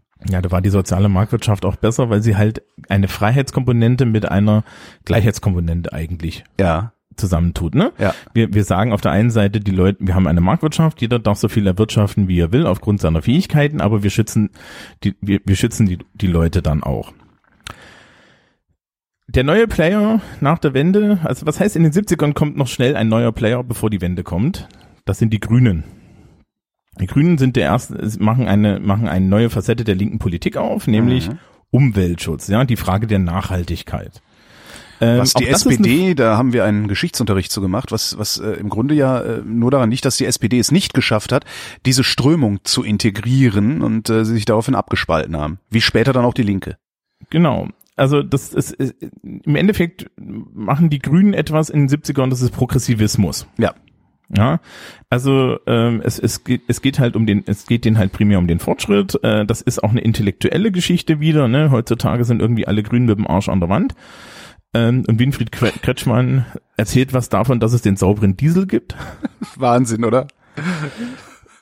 Das ist super. Also das, ich meine, ich bin, weiß, ich bin in den 90ern groß geworden. Postmoderne ist mein Ding. Ja, ich glaube Ja. gar nichts mehr. ähm, die äh, äh, die die Idee des Umweltschutzes, der Nachhaltigkeit, ja, auch die Ja. Kritik an, an, an, an diesen ganzen Strukturen, ne, hier wieder das unter den Talaren Muff von tausend Jahren und sowas. Mhm. Ähm, das ist im Endeffekt das, was die Grünen mit auf die Matte gebracht haben. Ja, die haben also die SPD war nicht mehr progressiv genug. Ja, weil im Endeffekt muss man auch sagen, dass wahrscheinlich mit Helmut Schmidt die SPD sozialpolitisch alles erreicht hat, was sie so sich vorstellen konnte. Ja. Und von dem Nimbus leben die ja heute sogar noch. Äh, Ja, das ist, sie haben es aber auch ausreichend kaputt gemacht. Na klar, Und- aber äh, sie sind immer noch gut für mindestens 20 Prozent und das ist eigentlich erstaunlich. Das ist, das ist wie CSU wählen hier in Bayern. Es gibt halt bestimmte Leute, die machen da immer das Kreuz. Ja. Ja, ähm, und die, die Grünen haben halt dann ähm, diesen progressiven Ansatz gebracht und haben halt den Umweltschutz mit aufs Trapez gebracht und das ist dann diese zweite, ne, Nachhaltigkeit ist heutzutage ein Teil linker Politik. Ja. Ne? Wobei ähm, das wiederum jetzt auch wieder so weit hin ist, dass wir eine CDU haben, die problemlos ähm, äh, die problemlos einen Atomausstieg durchwinkt. Hm. Ja, wenn es A politisch opportun ist und B, weil es halt, weil halt die Diskussion dann halt auch in den 80ern war, ne? Und das ist so Ah. etabliert, das ist so etabliert, dass Menschen, dass, dass Menschen halt sagen, ja, aber wir wollten doch, also dieser Atomausstieg, der ist halt da und wir haben da schon mal von gehört und äh, dann ist das auch kein Problem mehr, weil das ist halt eine Vorstellung, ne? Umweltschutz ist auf einmal eine, da kannst du heutzutage in Ruhe konservativ mit sein und du kriegst Umweltschutz in deinen Kopf rein. Das heißt, in 20 Jahren wird die CDU was? Das Durchwinken? bedingungslose Grundeinkommen einführen, warum? Äh, um, alleine um die Kaufkraft einigermaßen aufrechtzuerhalten. Ja, aber die, die werden das machen. Also wenn es bis dahin keiner von der linken Seite hingekriegt hat, Ja. dann werden die das machen. Ähm, und ich meine, das war doch mit dem Mindestlohn genau dasselbe. Stimmt. Also das, das, Der Mindestlohn, ja, das ist so, der Mindestlohn ist so der, der ist auch so einer der Klassiker, wo ich, wo, wo ich hier meine Probleme mit der SPD habe, weil die SPD hat 1998, als, als sie Kohl abgelöst haben, hatten sie die Mehrheit im Bund und den Ländern. Die hätten in einem großen Schwung, hätten die hier Sozialpolitik machen können, vom Allerfeinsten nochmal. Äh, haben es aber nicht. Stattdessen haben sie es dann hinter der Union überlassen, ja. Hm? Ähm, naja, und, Und nennen es sozialdemokratische Handschrift, wo ich auch mal sehr schmunzeln muss. Naja, egal. ähm, ja, das, wenn es lang genug liegen bleibt, machen es halt die Konservativen, ne? ja. Weil dann ist es, dann, dann, dann ist es ja so ein Zeichen für, ja, das haben wir ja früher auch schon so gemacht. Hm. Ne? Alles wird irgendwann mal alt. Und ähm, das ist also dann die Grünen und dann kam halt die PDS und später die Linke, ja, wobei die Linke ja ein Zusammenschluss aus der WASG ist, Mhm. ja, Wahlalternative Soziale Gerechtigkeit, also LAFO, ähm, der halt die, die sozialistische Seite von der SPD war Ja. und ähm, der PDS. Und seitdem hat natürlich die SPD so ein bisschen das Problem, ähm, dass sie nicht mehr, dass sie überhaupt nicht mehr weiß, was sie für Inhalte hatte. Und dann kam halt noch Schröder. Und Schröder orientierte sich äh, an Tony Blair. Ne, jetzt müssen wir kurz nach Großbritannien gucken. Wie war das dort? In Großbritannien hat sich Labour ewig gedacht, was können wir denn tun? Ja, die Tories sind ewig an der Macht. Und dann kam halt diese, dieser Strahlemann Tony Blair und hat gesagt, ach, wir machen jetzt mal neoliberalen Dreck, weil äh, äh, Thatcher hat ja damit angefangen und äh, wir machen jetzt weiter und wenn wir das nicht, wenn wir das nicht in, in der Richtung machen und wenn wir nicht hier Arbeitsplätze versprechen und so weiter und so fort, dann ähm, werden nicht gewählt. Ja, heute im Jahr 2017 haben wir irgendwie Jeremy Corbyn, Mhm. der ähm, so links ist, dass er dem eigenen Parteimanifest widersprechen würde an bestimmten Stellen, weil es ihm nicht radikal genug ist.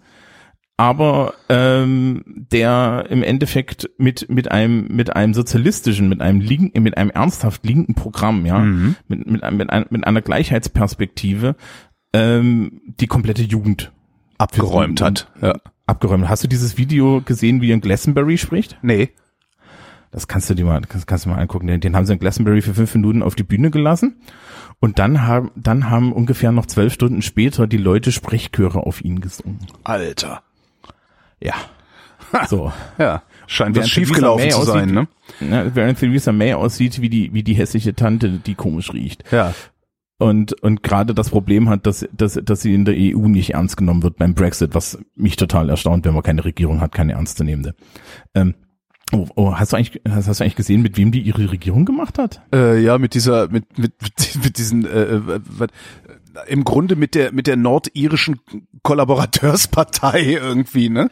Ähm, Also das- die heißen Democratic Unionist Genau, Party. genau. Und das sind aber, das ist aber doch der, der, der, der extreme Flügel derjenigen, die in Nordirland mit den, mit den Briten. Ja, ja, das ist die Gegenveranstaltung zu IAA.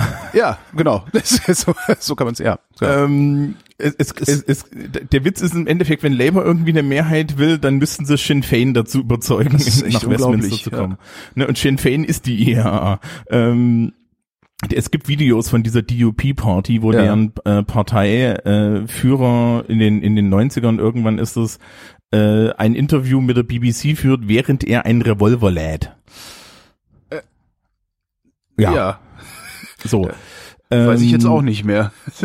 Das ist, das ist super, also das ist super. Also das, wenn wir das irgendwie auf, wenn, wenn, wenn wir das irgendwie auf Deutschland äh, übertragen würden, wäre das ungefähr so, wie wenn Angela Mer Merkel ihre einzige Chance sieht, in Deutschland eine Koalition zu machen, indem sie mit dem NSU zusammengeht. Ja, ähm, das ist, ist sehr interessant. Ähm, Obwohl, Moment, ist die DUP? Nee, die haben aber nicht, haben die eine terroristische Vergangenheit? Ähm, naja, das Du, Problem mein, ist immer, du meinst eher, wenn, wenn Angela Merkel, also mit dem NSU ist schwierig, wahrscheinlich eher mit Blood and Honor, oder? Ja, das wäre wär ungefähr dasselbe, ja. Ähm, die DUP, ähm, das Problem ist da so, was die Leute immer vergessen, es gibt auch auf der nicht-katholischen Seite äh, Terroristen in, in Nordirland. Die sind nur nicht opportun, weil die sämtlichen Nachrichten, die wir davon kriegen, sind britische Nachrichten, also so ne, Gro Großbrit äh, äh, UK-britische Nachrichten. Und da sind die Katholiken immer die Terroristen. In Wirklichkeit sind das, also ne, die Orange Man, das, was dann die Unionisten sind, die, das, äh, das ist genau dasselbe Volk, ja. Also ähm, da, da, da sind wir dann dabei, die geben sich echt nichts, ne? Also der protestantische Terrorist ist jetzt ist jetzt nur durch die Farbe seiner seiner Schleife vom katholischen Terroristen zu unterscheiden. Ne, also ähm, während, während wir wenigstens, weil wir so im, im, im deutschen Rahmen den Unterschied zwischen Links- und Rechtsterroristen daran und machen können, was sie anzünden. Ne? Die einen zünden Menschen an, die anderen Autos. Ähm, übrigens genau zwölf Stück, aber die waren alle im Fernsehen. Die Ja. die interessante Sache da ist, ähm, dass dieses New Labour von Tony Blair, und jetzt kommen wir wieder zurück zu unserer Linken, äh, das hat dann durchgeschlagen bei der deutschen SPD. Ja, die haben gesehen, oh Gott, die haben da drüben Erfolg, also müssen wir jetzt auch die Arbeitsplätze in den Mittelpunkt stellen. Und die, der, der, die, die soziale Argumentation war damals, wir machen jetzt soziale Politik über ähm, Wirtschaftspolitik. Ja. Ja, Genosse der Also- Bosse, ja. die, die, die Logik ist, ähm, wenn alle einen Job haben, geht's allen gut. Das ist eine Logik, die funktioniert bis heute. Äh, Schröder ist in Wahlkampf gegangen mit, er senkt die Arbeitslosenzahlen unter vier Millionen. Nee, ich hatte Und- nicht sogar um die Hälfte gesagt. Daran wird man mich messen müssen und dann hat er es nicht geschafft. Ja, ne, sie haben ihn auch daran gemessen. Ähm, das Interessante ist, dass äh, Arbeitslosen, dass, dass, äh, dass, dass Arbeitslosenzahlen im Endeffekt nichts über Wohlstand aussagen. Ja. ja. Sondern die Frage ist, äh, also das mit den Arbeitslosenzahlen, das funktioniert nur, wenn du im Endeffekt in einer 70er, 80er, 90er Jahre Westdeutschland-Welt lebst. Weil da klar war, dass jeder, der Arbeit hatte, auch Wohlstand hatte. Ja. Wenn ich jetzt aber Vollbeschäftigung, und Angela Merkel hat das auch für dieses Jahr wieder ausgegeben, Vollbeschäftigung als Ziel, wenn ich Vollbeschäftigung als Ziel habe, dann ist Wohlstand des Einzelnen, und jetzt kommen wir zu den neuen linken Perspektiven, die wir heute haben, ähm, vielleicht kann, kann nicht mehr mein Ziel sein. Weil da habe ich einen Zielkonflikt. Ja, ähm, machen wir ein Beispiel. Also ich habe eine als Unternehmer eine feste Summe, die ich in Personal investieren kann. Drunter lohnt sich's nicht. Ja. So, ich kann, ähm, also ich mache das immer mit Bäckern, habe ich das früher in der Schule immer gemacht. Ne? Also jetzt, so klassisch äh, hattest du früher einen Bäcker und in dem Bäcker haben zwei Vollzeitkräfte gearbeitet. Eine frühs, eine nachmittags, wechselnde Schichten. Ja, so. Das sind zwei Leute, die haben aber beide auch irgendwie 1500 Euro netto. Mhm. Hm? Die kann ich jetzt aber ersetzen durch drei 400 Euro Kräfte. Ja. Ja, oder durch vier 400 Euro Kräfte oder so. Ne? Und einem flexiblen Plan. Das Geld, was ich am Ende ausgebe, ist dasselbe. Mhm. Der relative Wohlstand pro Person ist viel, viel geringer. Ja. Ja, weil für, für, für Da argumentiert dann jetzt, da argumentiert dann jetzt die SPD, ja, aber dadurch, dass du ja da nur einen äh, Teilzeitjob machst für 400 Euro, kannst du ja woanders auch noch einen Teilzeitjob machen und dann ist dein Wohlstand ja wieder da. wir laden sie gern dazu ein, das auszuprobieren. Ja, nee, das, das müssen ja nicht, das funktioniert nur in der Theorie, also auf dem, am, am, am grünen Tisch so gut. Ähm, vor allen Dingen, weil ja sämtliche Arbeitgeber miteinander dann auch reden und allesamt äh, gemeinsam dann für dich einen Arbeitsplan ausarbeiten, dass du bei jedem Genau. Job gleichzeitig sein kannst und deine äh, und, und, und deine Ruhe bekommst und so weiter. Genau. Also es ist natürlich, ne, das ist das hat überhaupt nichts mit Ausbeutung. So läuft's. Business. Nein, überhaupt nicht. Nee, und da ist aber genau das Problem, ja. Also ähm, diese diese Harz, ne, sind wir sind wir im Endeffekt bei den Harzgesetzen. Ja. Ähm, auf einmal ist linke Politik wirtschaftsliberal geworden. Das heißt, wenn wir jetzt jetzt mal ganz an den Anfang zurückgekommen wollen, also das, wogegen sich Marx noch mit dem Sozialismus gewendet hat, Ja. ja, you've become your enemy. Ne? Also äh, wir unterstützen auf einmal die Bourgeoisie in der Ausbeutung, weil wir der Meinung sind, dass Arbeitsplätze das Mittel sind, mit dem wir Wohlstand schaffen. Das stimmt Ja. natürlich nicht, sondern Wohlstand heißt im Endeffekt, dass die Leute eine gute Balance zwischen Arbeitszeit, Einkommen und Freizeit haben. Ja. Das ist Wohlstand. Ja. Ja. Du, du hast ja von, von diesen Leuten erzählt, die mit einem Tausender leben können. Von, ich kenne etliche Leute, die von einem Tausender sehr glücklich leben. Es gibt Ja. aber auch genug Leute, die von einem Tausender gerade mal so über die Runden kommen und alles andere als glücklich sind. Mhm. Und Das sind übrigens, das sind dann im Wesentlichen auch die alleinerziehenden Mütter auf Hartz IV. Das ist nämlich in etwa ein Tausender im Monat insgesamt.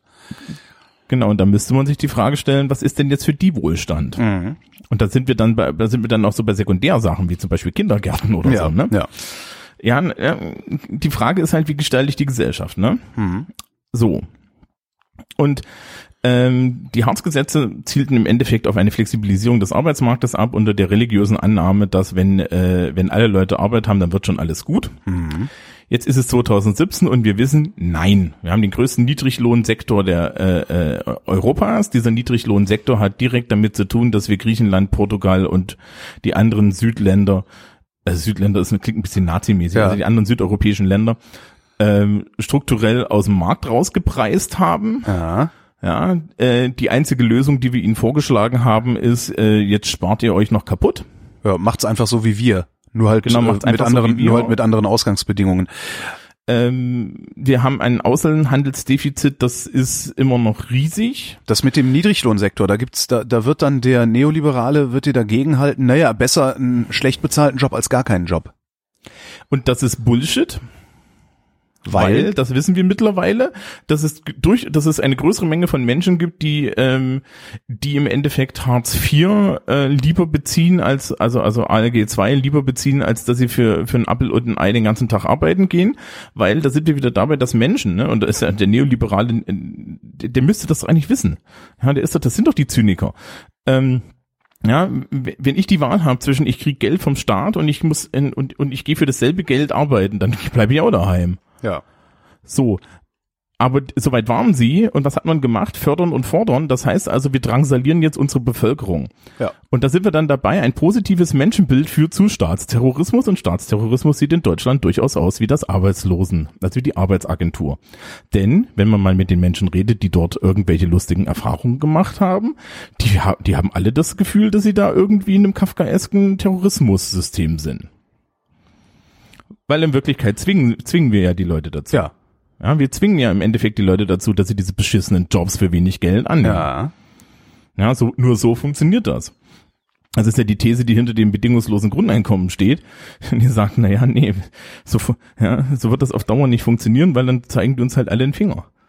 Ja, ähm, und äh, das Lustige ist jetzt hier, dass im Endeffekt äh, diese, diese linke Politik ja, Ihr eigener Ja. Feind geworden ist. ihr eigener Feind geworden ist, weil äh, die Gleichheitsperspektive ist weg.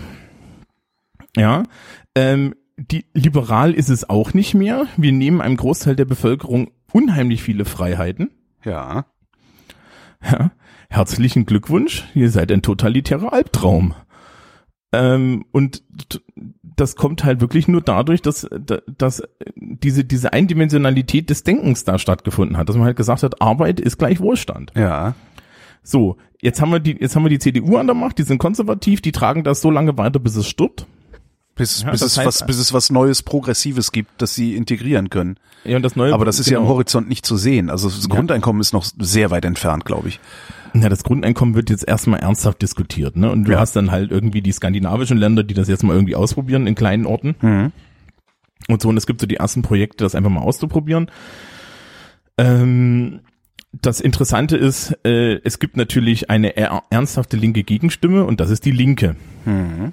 Die Linke hat nur zwei Probleme. Das erste ist, Sarah Wagenknecht, nee, überhaupt nicht. die verkürzte Wiedergabe der Sachen, die Sarah Wagenknecht sagt, ja. ja. Also das, das heißt, das ernste Problem, das die Linke hat, ist eigentlich die Presse.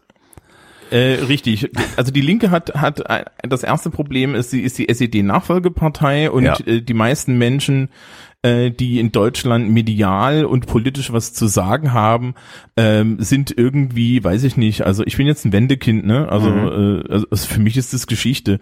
Aber anscheinend, wenn du ein 50, 60-jähriger Politiker bist, dann ist die Wende für dich ein riesengroßes Trauma. Ja. Und du kannst es irgendwie nicht verstehen, dass da jetzt, dass da jetzt diese Radikalen da im Bundestag Ja. sitzen. Na, das scheint ja auch scheint ja auch vielen Chefredakteuren so zu gehen, die ja auch ungefähr in diesem Alter sind und da auch äh, immer noch die SED-Nachfolgeorganisation sehen, äh, selbst bei den 20-jährigen Mitgliedern, die diese Partei hat. Mhm. Ja, oder bei solchen Menschen wie Bodo Ramelow, ne? ja, ja, ja. Also ich kann dir übrigens sagen, ich war jetzt letztens wieder in Thüringen, die Panzer sind immer noch nie aufgefahren. Mhm. Ähm, die, also ne, das war ja so die Befürchtung. Ne? Ich glaube, was, womit sie sich einen großen Gefallen tun könnten, wäre dieses, also ich weiß gar nicht, ob das nicht passiert. Es gibt ja so diese Legende vom verschwundenen Parteivermögen. Ähm, weißt du da eigentlich, was da? Boah, da weiß ich gar nichts von. Ich nämlich auch nicht. Also das heißt immer, Ähm, da wäre so viel Geld verschwunden und ohne diese, ohne dass sie dieses Parteivermögen ähm, im Grunde dann der Treuhand vorenthalten hätten, wäre diese Partei ja nie äh, am Leben geblieben irgendwie. Ich weiß nicht. Ähm, zur Treuhand und zu den Wendegeschichten. Warten wir geschmeidig mal 20 Jahre ab, bis es da die historische Aufarbeitung gibt. Die fängt ja und jetzt den schon an. entsprechenden, Ja. ja. ja, und den entsprechenden Shitstorm, der Ja. da passiert. Ja. Weil, also, ich, ich, ich, ich bin ja nur im Osten aufgewachsen, ne? Du kriegst, du, du lebst da nur. Aber so von dem, was, wir damals gesehen haben, ja, und was, was da so auch kolportiert wurde, sollten sie vielleicht alle irgendwie die Füße stillhalten. Aber ganz gewaltig, ja. Ich war ja Ende der 90er in Leipzig. Ähm, da hat man ja dann auch, also auch da habe ich nur gelebt und da bin, bin da nicht groß geworden. Ähm, ja, sie sollten die Füße stillhalten.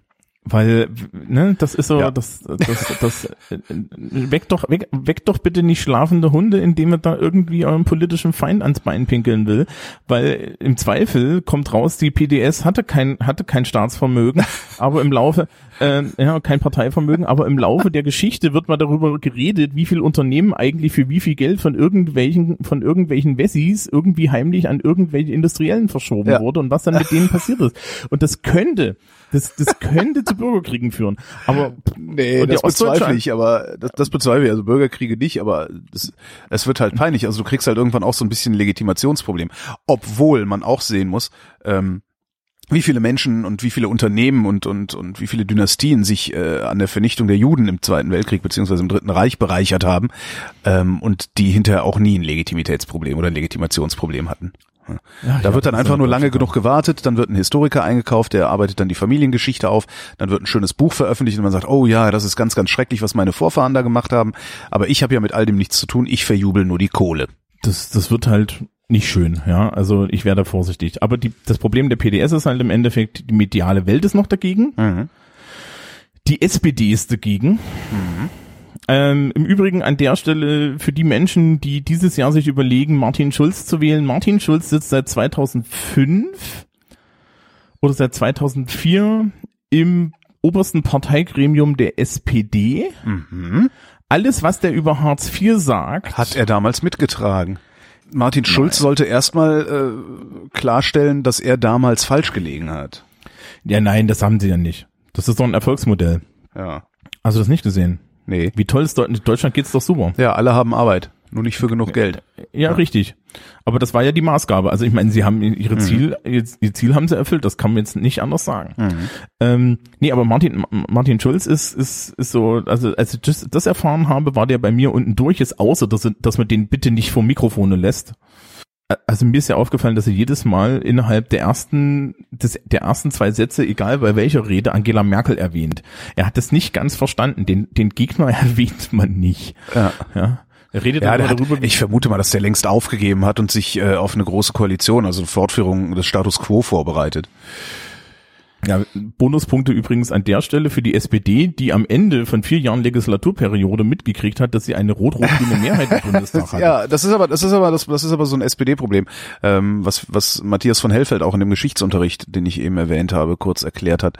Ähm, die SPD ist nicht in der Lage, äh, das, das, ihr Fleisch vom Fleische zurückzuholen.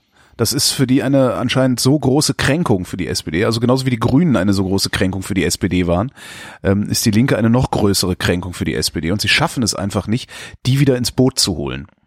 Der vor allen Dingen halten die ihnen die halt die ganze Zeit vor, welche Politik sie eigentlich machen Ja, sollten. interessanterweise, interessanterweise scheint das, also man muss es natürlich beobachten, weil es auch noch zu frisch ist.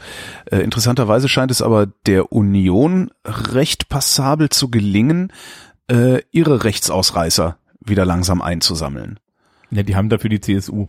Ja, und vor allen Dingen die AfD äh, ist doch scheint die nicht mehr so groß zu sein, wie sie das war, als sie noch äh, sich auf das Kernthema Ausländer raus äh, einschießen konnte, als noch so viele Flüchtlinge kamen 2015. Also man, ich bin mal gespannt, aber das ist auch was, was wahrscheinlich erst in zehn Jahren äh, wirklich zu beurteilen ist, ob die CDU äh, oder ob die Union da am rechten Rand äh, die Reihen wieder geschlossen kriegt.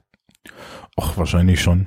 Ja, ich meine, das, da gibt's halt auch nicht so viel. Nationalismus ist in Deutschland halt immer noch so eine Rand, so eine Randerscheinung. Da Hm. fühlen sich immer noch alle unwohl. Ja, selbst selbst selbst bei Fußball-WMs und so. Mhm. Und ähm, dementsprechend würde ich sagen, das ist das Einzige, mit dem du punkten kannst. Und nachdem das Stigma relativ groß ist, ich glaube, dass der größte Schlag, den man der AfD zu, zu, zu setzen kann, ist irgendwie Facebook zumachen. Ja. Und Ja. das ist sowieso was, was ich befürworten würde. Von daher alles, ist alles in Ordnung. die, die, wir, wir- reden mal irgendwann über Medien. Ähm, ähm, meine These ist, Facebook stirbt zeitnah und die große Frage ist, was kommt danach? Ja, aber keine ich bin Sorge, mir nicht so sicher, ob- Facebook stirbt nach dem Print. Ob Facebook, ob Facebook unbedingt stirbt, weiß ich nicht. Aber können wir dann drüber reden. Also ich glaube Ja gut, nicht, MySpace gibt's auch noch. Ja, aber Facebook macht ja noch was anderes. Facebook hat ja auch, ist ja auch ein Stück Infrastruktur, ein Stück Internetinfrastruktur. Und ich glaube, dass das Facebook äh, eher am Leben halten wird. Aber müssen wir nicht jetzt erörtern. Wir sind ja bei linker Politik. So, wir haben Wobei, gelernt, wir die linke Politik, die linke Politik ist ja, ist ihr, ist, ist mittlerweile ihr eigener Feind geworden. Wie sieht denn die Zukunft linker Politik aus? Hat die überhaupt eine? Mm, äh, Wir haben vorhin von linksliberal geredet und Ja. bedingungsloses Grundeinkommen und so. Das Interessante ist, ähm, dass sich auf der rechten konservativen Seite ja, ähm, ein Thema etabliert hat, nämlich das Thema Sicherheit. Ja. Ja, das, das Thema Sicherheit ist im Endeffekt heutzutage ein rechtes Thema. Und das Thema Sicherheit wird auf verschiedene Arten gespielt, nämlich auf der einen Seite ähm, über Grundrechtseinschränkungen und auf der anderen Seite über ähm, über Angst machen vor dem Fremden. Ja. Wobei Angst machen vor dem Fremden ist dann eher so die AfD-Nummer, Sicherheit ist eher so die CDU-Nummer. Mhm. Ne? Also das ist so, so, so in, in, in, ne, weiter du rechts außen du bist. Also so. Und ähm, an der Stelle ist jetzt der progressive Teil tatsächlich eigentlich der Liberalismus. Da müssen wir auch wieder mal hingucken, wo kommt denn das eigentlich her, dass jetzt die Konservativen so sicherheitsorientiert sind? Was war vor zehn Jahren? Äh, was war denn 2007? Was war denn 2007? Da waren wir gerade mitten in den Nachwehen von Ah. 9-11. 9-11 nachwehen und äh, dann ging die Krise los, die, die äh, Staatsschuldenkrise. Ah. Genau. Ähm, und im Endeffekt, diese ganze Sicherheitsthematik kam ja mit 9-11. Ja. Das ist, das ist der Schwung gewesen. Ja, wir wollten Sicherheit, Sicherheit, Sicherheit, Sicherheit. Ja, weil wir alle Angst haben. Angst ist ja auch eine gute Möglichkeit, eine Bevölkerung zu kontrollieren. Tja, mit Angst, So. mit Angst, Dummheit und Armut lässt sich immer das beste Geschäft machen, ja. Und ähm, jetzt, jetzt unterstelle ich der CDU keine Boshaftigkeit, aber ich unterstelle der CDU schon, dass sie ein Sicherheitsbedürfnis bedient. Mhm. Ja, das ist, das ist äh, irrational, weil ähm, das funktioniert so nicht. Ja, ich gehe, ich gehe hier irgendwie nachher mit dem Hund auf die Straße. Die Wahrscheinlichkeit, dass wir vom Auto überfahren werden, ist 50-50, wenn wir, an, äh, wenn wir die Straße überqueren. Ja, ja Auto Mhm. da oder nicht da. Ja. Auto bremst oder bremst nicht. So. Ähm, das heißt, das Leben ist an sich gefährlich und endet üblicherweise tödlich und dagegen kann man nichts tun. Und dagegen kann Politik schon gar nichts tun. Aber es gibt unheimlich viele Leute, die möchten das Gefühl haben, dass was getan wird, siehe Videoüberwachung. Mhm. Und das sind alles ähm, jetzt rechte Themen. So, die linken Themen vereinigen also auf einmal zwei Dinge. Nämlich auf der einen Seite müssen wir was gegen die neoliberale äh, Austeritätspolitik und gegen diese dieses Auseinanderklaffen der Welt machen. Ja. und und und die Frage müsste von der linken Seite müsste also die Frage sein, ähm, ähm, was eine neue Definition von Wohlstand. Ja. und zwar unter, und zwar in einer Welt, in der Arbeit nicht mehr der Generator von Mehrwert ist und in der Arbeit nicht mehr die Grundlage von Wohlstand sein kann, weil wir sehen jetzt schon, dass mit der Automatisierung am Himmel unheimlich viele Leute nicht arbeiten mehr, nicht mehr arbeiten müssen. Und wenn wir dann sagen, dass, dass Und es trotzdem tun, ne? Diese ganzen komischen Genau, genau. Bullshit-Jobs, die es da so gibt, ja. Genau, aber die brauchen wir eigentlich gar nicht, sondern, sondern in Wirklichkeit kann jetzt hier die Linke einen, einen Schulterschluss machen mit äh, Aristoteles, der gespannt. schon vor, vor über 2000 Jahren gesagt hat, also wer arbeiten muss, der hat ja für die wichtigen Dinge im Leben keine Zeit. Ja. Gut, im alten Griechenland hat man das mit Sklaven gelöst. Genau. Wir haben jetzt, wir haben jetzt Roboter. Ja, also wir haben jetzt auf einmal Maschinen, die für uns die Arbeit machen und dann irgendwann sind die auch intelligent und dann hat sich das eh in 20 Jahren mit der Menschheit, weil sie Terminator. ja, genau. Aber, in, aber vorher ist toll.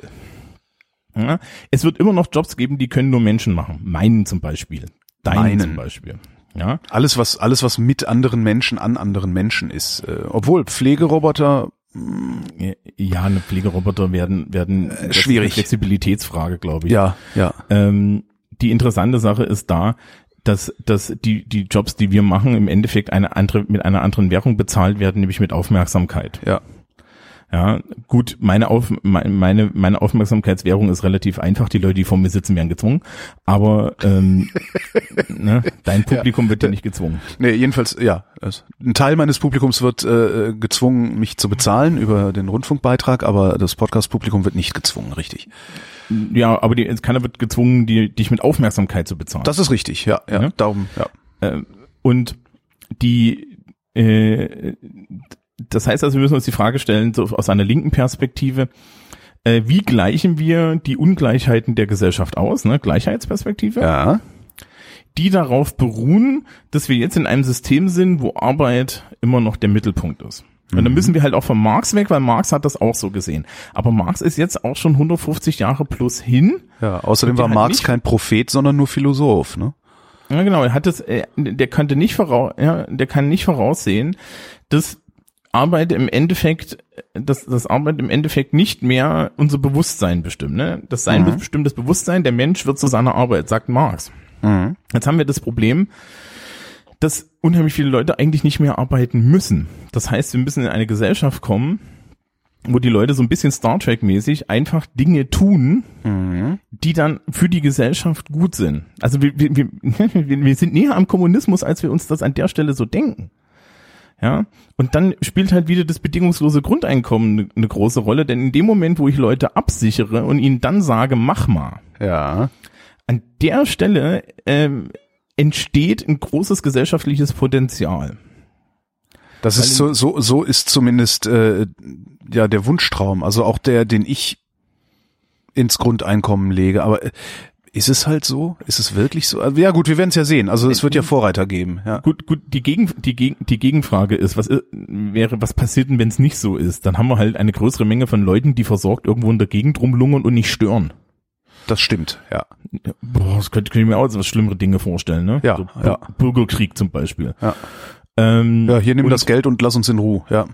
Ne, also Mhm. und, und da sieht man auch, dass das Grundeinkommen eine eigentlich eine liberale Idee ist, die wir heutzutage aber als sozial äh, oder links verkaufen, Mhm. weil die Folie dazu halt im Endeffekt ist äh, ist ist im Endeffekt Ausbeutung. Ne? Wo du dann für 400 Euro dir einen Arsch abarbeitest für nix und wieder nix. Ne? Mhm. Dagegen ist, du kriegst 1000 Euro und kannst faul daheim rumliegen, ein, ein echter Luxus die, die Paradigmen ändern sich halt. Das heißt also, eine neue linke Politik muss sich entfernen von Arbeit. Eine neue linke Politik muss sich irgendwie entfernen von irgendwelchen Mindestlohndiskussionen, weil es gibt nicht genug Arbeit dafür. Eine neue linke Politik muss sich, muss sich die Frage stellen, wo wollen wir denn wieder hin? Ja, und wie, und, und, und wie sieht denn, wie, wie sieht denn jetzt so diese, die, diese, ne, das ist ja so Utopie getrieben, wenn wir uns auch, auch wieder zurück zu Marx gucken. Das ist eine Utopie, Ja. die er da aufgemacht hat. Man kann das doch mal utopiegemäß treiben, ne? Äh, Das ist, Aber die dazu- SPD zum Beispiel macht das überhaupt nicht, ne? Die reagieren nur. Ich wollte gerade sagen, dazu ist doch aber äh, von, von dem, was man jetzt im politischen Spektrum links verorten würde, noch nicht mal die Linkspartei restlos in der Lage, also eine solche linke Politik zu definieren oder einfach mal daherzuspinnen. Also das, das muss ja, das müssen ja dann, also wirklich der einzige Verein, dem ich das zutrauen würde, und die einzigen beiden Vereine, denen ich das zutrauen würde, sind die Grüne Jugend und die Linksjugend. Weil das sind Spinner und die spinnen den ganzen Tag nur rum und manchmal fällt da sogar eine gute Idee bei raus. Und so wie ich die jungen Liberalen kennengelernt habe übrigens, ähm, könnte ich mir vorstellen, dass äh, die sogar in der Lage wären, also die Julis, die äh, Grüne Jugend und äh, Solid, dass die sich zusammensetzen und gemeinsam was Neues aushecken. Hm, Ja, naja, gut. Was ich wieder die ganz Leute, witzig die in finde, 15 Jahren dran sind. Ja, Ne? Und das, das ist der Weg. Aber die Diskussion, der Diskurs muss jetzt geführt werden. Und wir müssen jetzt mal so zeigen, ja, äh, wo geht's denn hin? Und naja, dass, dass, da- dass da die jungen Liberalen irgendwie das alles gut finden, das kann ich mir vorstellen, denn es gibt ja, es, es gibt halt im Liberalen eine Bürgerrechtskomponente. Und diese, bei der Bürgerrechtskomponente sind sich die Linken und die Liberalen von vornherein einig. ja. Ja, ähm, die Frage ist halt, die Frage ist halt eher eine Frage, möchte ich eher mehr, mehr Gleichheit oder möchte ich, möchte ich mehr Freiheit? Und auch da sind sie sich, glaub, äh, sind, können sich, glaube ich, die Linken und die Liberalen auf eine Art ähm, ausgeweiteten Minimalstaat im Zweifel einigen. Ja. Ja, weil das ist ja das, das ist ja immer noch besser als das, was wir jetzt hier gerade irgendwie erleben, weil derzeit haben wir einen Staat, der ist furchtbar übergriffig Ja. und erfüllt die, die, die, die, die Aufgabe der Grundversorgung der Bevölkerung nur noch mangelhaft. Ja, weil auch wenn wir dann jetzt wieder alle erzählen werden, ja, mit Hartz IV und so weiter ist man doch gut versorgt, verweisen wir auf die alleinerziehenden Frauen. Genau. Ähm, wenn dem, äh, und wenn die Leute mit Hartz IV so gut versorgt werden, dann erkläre man mir die über eine Million Aufstocker, die also zu ihrem Gehalt Hartz IV dazu bekommen. Mhm. Ja, die muss man mir auch erklären. Ja, immer natürlich. Das, das, äh, d- d- das, das wäre also so die linke Utopie. Und ich glaube, die Linke ist äh, von, von ihrer Grundanlage, von ihrer Genese her für die Utopien zuständig. Dass es die am Ende nicht gibt, ist klar. Ja. Aber wir brauchen doch irgendwie, naja, du brauchst Ja, halt Wolfgang irgendwie Schäuble macht ja, Ansage. Wolfgang Schäuble hat es als Innenminister ja auch immer so gemacht. Alle Innenminister machen das so, also alle konservativen Innenminister. Die fordern im Grunde einen maximalen Überwachungsstaat, obwohl sie wissen, dass es den garantiert nicht geben wird. Aber dann alleine dadurch, dass die Forderung so weit oben ist, kriegen sie mehr durchgesetzt, als würden sie eine realistische Forderung machen, von der es dann auch Abstriche gäbe. Ja, Bonuspunkte übrigens dafür, dass der Überwachungsstaat dann von einem SPD-Justizminister durchgesetzt wird. Super, Dein ne? Herrn Maß. Also das, das große Problem ist ja auch, ähm, wenn du jetzt zu den niedrigen Statusgruppen gehörst, Mhm. ähm, wen willst du denn eigentlich jetzt wählen? Du kannst im Grunde, wenn du zu den niedrigen Statusgruppen gehörst, kannst du im Grunde nur gegen deine eigenen Interessen wählen und dann wirklich gucken, welches, ich sag mal, welches moralische Prinzip dir am nächsten liegt. Also egal, egal von wem du regiert wirst, ähm, es wird garantiert gegen deine Interessen laufen. Ähm, du kannst jetzt halt nur noch gucken, hm, möchte ich lieber, dass, weiß ich nicht, möchte ich lieber, dass äh, überall Überwachungskameras stehen oder möchte ich lieber, dass äh, was, was ist denn das große Thema der Grünen? Gleichberechtigung äh, vorangeschreitet oder sowas. Atomausstieg. äh, aber du kannst im Grunde nur gegen deine eigenen Interessen wählen. Ja, Ähm, naja, Linke, ne? ja aber Die haben selbst, sich wenigstens auf dem Schirm. die haben dich wenigstens auf, das stimmt, die haben dich wenigstens auf dem Schirm. Zumindest sagen sie, dass sie dich auf dem Schirm haben. Das ist ja schon mal was wert. Ne? Also ich muss ja ehrlich sagen, ich würde, ich, ich, liebe Bevölkerung, wählt doch mal bitte die Linken und zwar so, dass wir Rot-Rot-Grün kriegen, weil ich hätte gern, ich hätte gern einfach Sarah Wagenknecht als Finanzministerin. und das aus Ur und das äh, und, und, und es wird auch schon nur nicht- aus Popcorngründen. Genau, und es wird schon nicht schief gehen, weil in vier Jahren kannst du so viel nicht kaputt machen, jedenfalls nicht in der Bundesrepublik Deutschland. In solchen zentralistischen Ländern wie Polen sieht die Welt ganz anders aus, aber bei uns äh, sind da, glaube ich, noch für vier Jahre genug ähm, föderale Sicherheitsmechanismen eingebaut. Wa- Wahlweise als Wirtschaftsministerin. Wie wär's mit, gab's doch mal einen Superminister, Wirtschaft und Finanzen zusammen oder so. Das ist es doch. War das nicht, wer war das? War es nicht Steinbrück? Nee, wer war das? Nee, ich glaube, das war Gabriel. War das nicht sogar Gabriel? Gabriel? Es ist auch so egal, ne? Gabriel war auch mal Pop-Beauftragter der Sozialdemokratischen Partei Deutschlands. Und bevor das Ganze Deswegen hat er jetzt noch ein Kind. Genau, und bevor das Ganze jetzt noch weiter ausartet, würde ich sagen, sind wir sowieso am Ende der linken Politik angelangt. Genau, also es, es, ich, hätt- ich habe noch ein, eine Sache auf meinem Zettel stehen, Ja, ähm, die uns so ein bisschen zurück zum Ausgang zirkelt, ja. nämlich Globalisierungskritik. Mhm. Und ähm, das ist auch ein Teil linker äh, Ideologie oder ein Teil linker Politik, ja, dass man jetzt halt sagt, wir äh, sind gegen die globale Wirtschaft. Was ich total spannend finde, weil eine der Urinstitutionen so des Sozialismus ist die Internationale. Stimmt. Und was ich noch spannender finde, ist, wenn dann beim G20-Gipfel gegen Donald Trump pro, äh, protestiert wird, dessen, also er hat ja wenig inhaltliche Tiefe. Ja. Aber dass er, dass er protektionistisch ist, dass er gegen Globalisierung ist. Ich glaube, darauf ja? können wir uns alle einigen, ja. Und dass, dass Donald Trump den, den amerikanischen Arbeiter als seinen Champion auserkoren hat. Auch wenn er Obwohl ich glaube ja nicht, dass, dass Trump gegen Globalisierung ist. Trump bildet sich, glaube ich, ein, dass er äh, die Globalisierung komplett aus den USA heraus mit Waren versorgen könnte oder irgend sowas. Ja, naja, also ich glaube, er sieht schon, dass, dass die Wertschöpfung da stattfinden sollte, äh, wo die Steuern, wo sie Steuern machen wollen. Mhm. Ich meine, du hast das ja mittlerweile, ne? Hier Apple nimmt irgendwie in den USA lieber Kredite auf, als dass sie ihre Kohle aus dem Ausland zurückholen, weil die Steuern so hoch sind. Ja. Ähm, und die haben irgendwie mehr, mehr, mehrere Mill weiß ich nicht, das ist so zwei, drei, das sind schon dreistellige Milliardenbeträge irgendwo um die Welt herum liegen, ja, Mhm. die sie nicht benutzen. Und ähm, das, sowas sieht natürlich, so, sowas sieht natürlich auch Donald Trump, ja. Also äh, und da muss man sich halt auch mal fragen, ja, das ist auch eine linke Perspektive. Das Geld kommt halt im Endeffekt nicht bei den amerikanischen Arbeitern, bei denen die Wertschöpfung irgendwie stattfindet, an, ja. Oder es kommt halt auch bei niemandem mehr an. Das kommt auch nicht in der, das kommt auch in keiner Infrastruktur an. Also es kommt weder in der amerikanischen Infrastruktur über Steuern an noch sonst wo. Ja. Und ähm, und wenn wenn wir uns die Frage stellen, wie sieht denn jetzt ja, wie, wie, wie sieht denn jetzt eine globalisierte Wirtschaft aus? Dann müssen wir uns auch die Frage stellen, wie sieht denn eine globalisierte Wirtschaftspolitik und eine Ja. globalisierte Finanzpolitik Genau. aus? Ne? Und jetzt kann man natürlich sagen, ähm, wir sind wir sind da, da, dagegen. Ne? Das ist dann wieder die nationalistische, die AfD-Position. Wir machen das alle wieder selber. Aber das kann man schon bei den USA sehen. Die USA haben das Problem, dass im Endeffekt die Wertschöpfung ihrer großen Unternehmen komplett in Asien stattfindet. Mhm.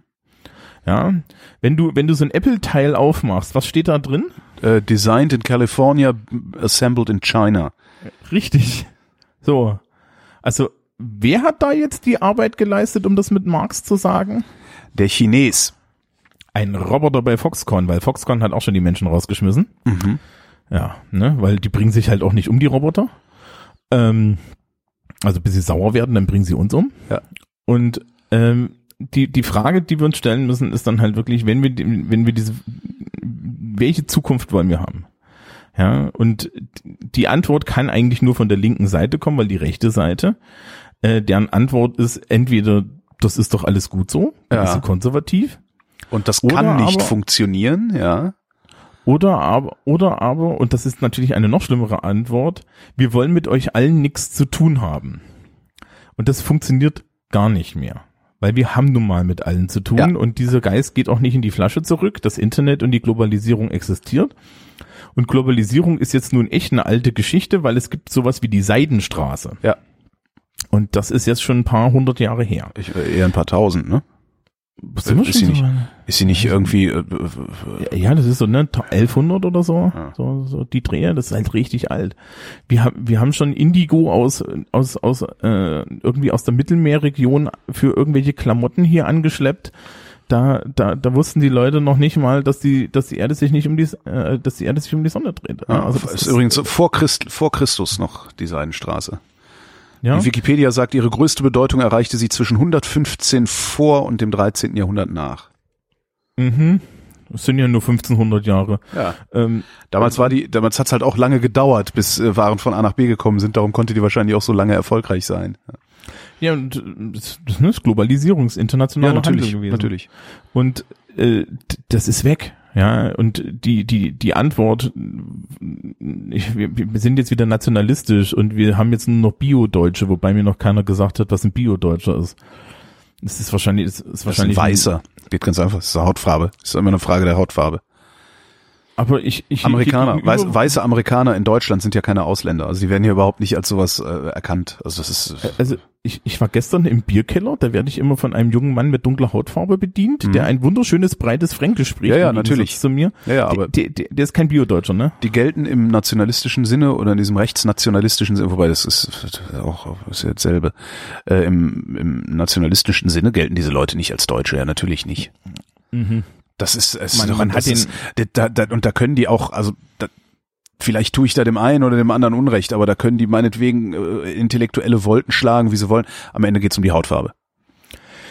Ja, hat denen irgendjemand mal erzählt, wo wir eigentlich herkommen? Ja, komm, das ist ja nur, das ist ja nur, da brauchen wir ja nicht drüber reden. Ja, also so.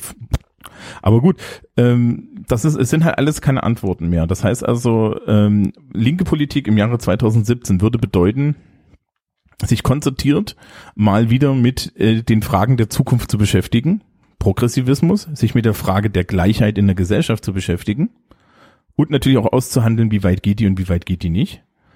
Anscheinend ist derzeit progressiv zu sein, links zu sein, also eine Freiheitsperspektive einzunehmen, ja, ähm, Netzpolitik zu machen, die eine Freiheitsperspektive einnimmt und ähm, einen Entwurf zu bringen, wie die Zukunft auszusehen hat. Thomas Brandt, ich danke dir. Und euch danken wir für die Aufmerksamkeit.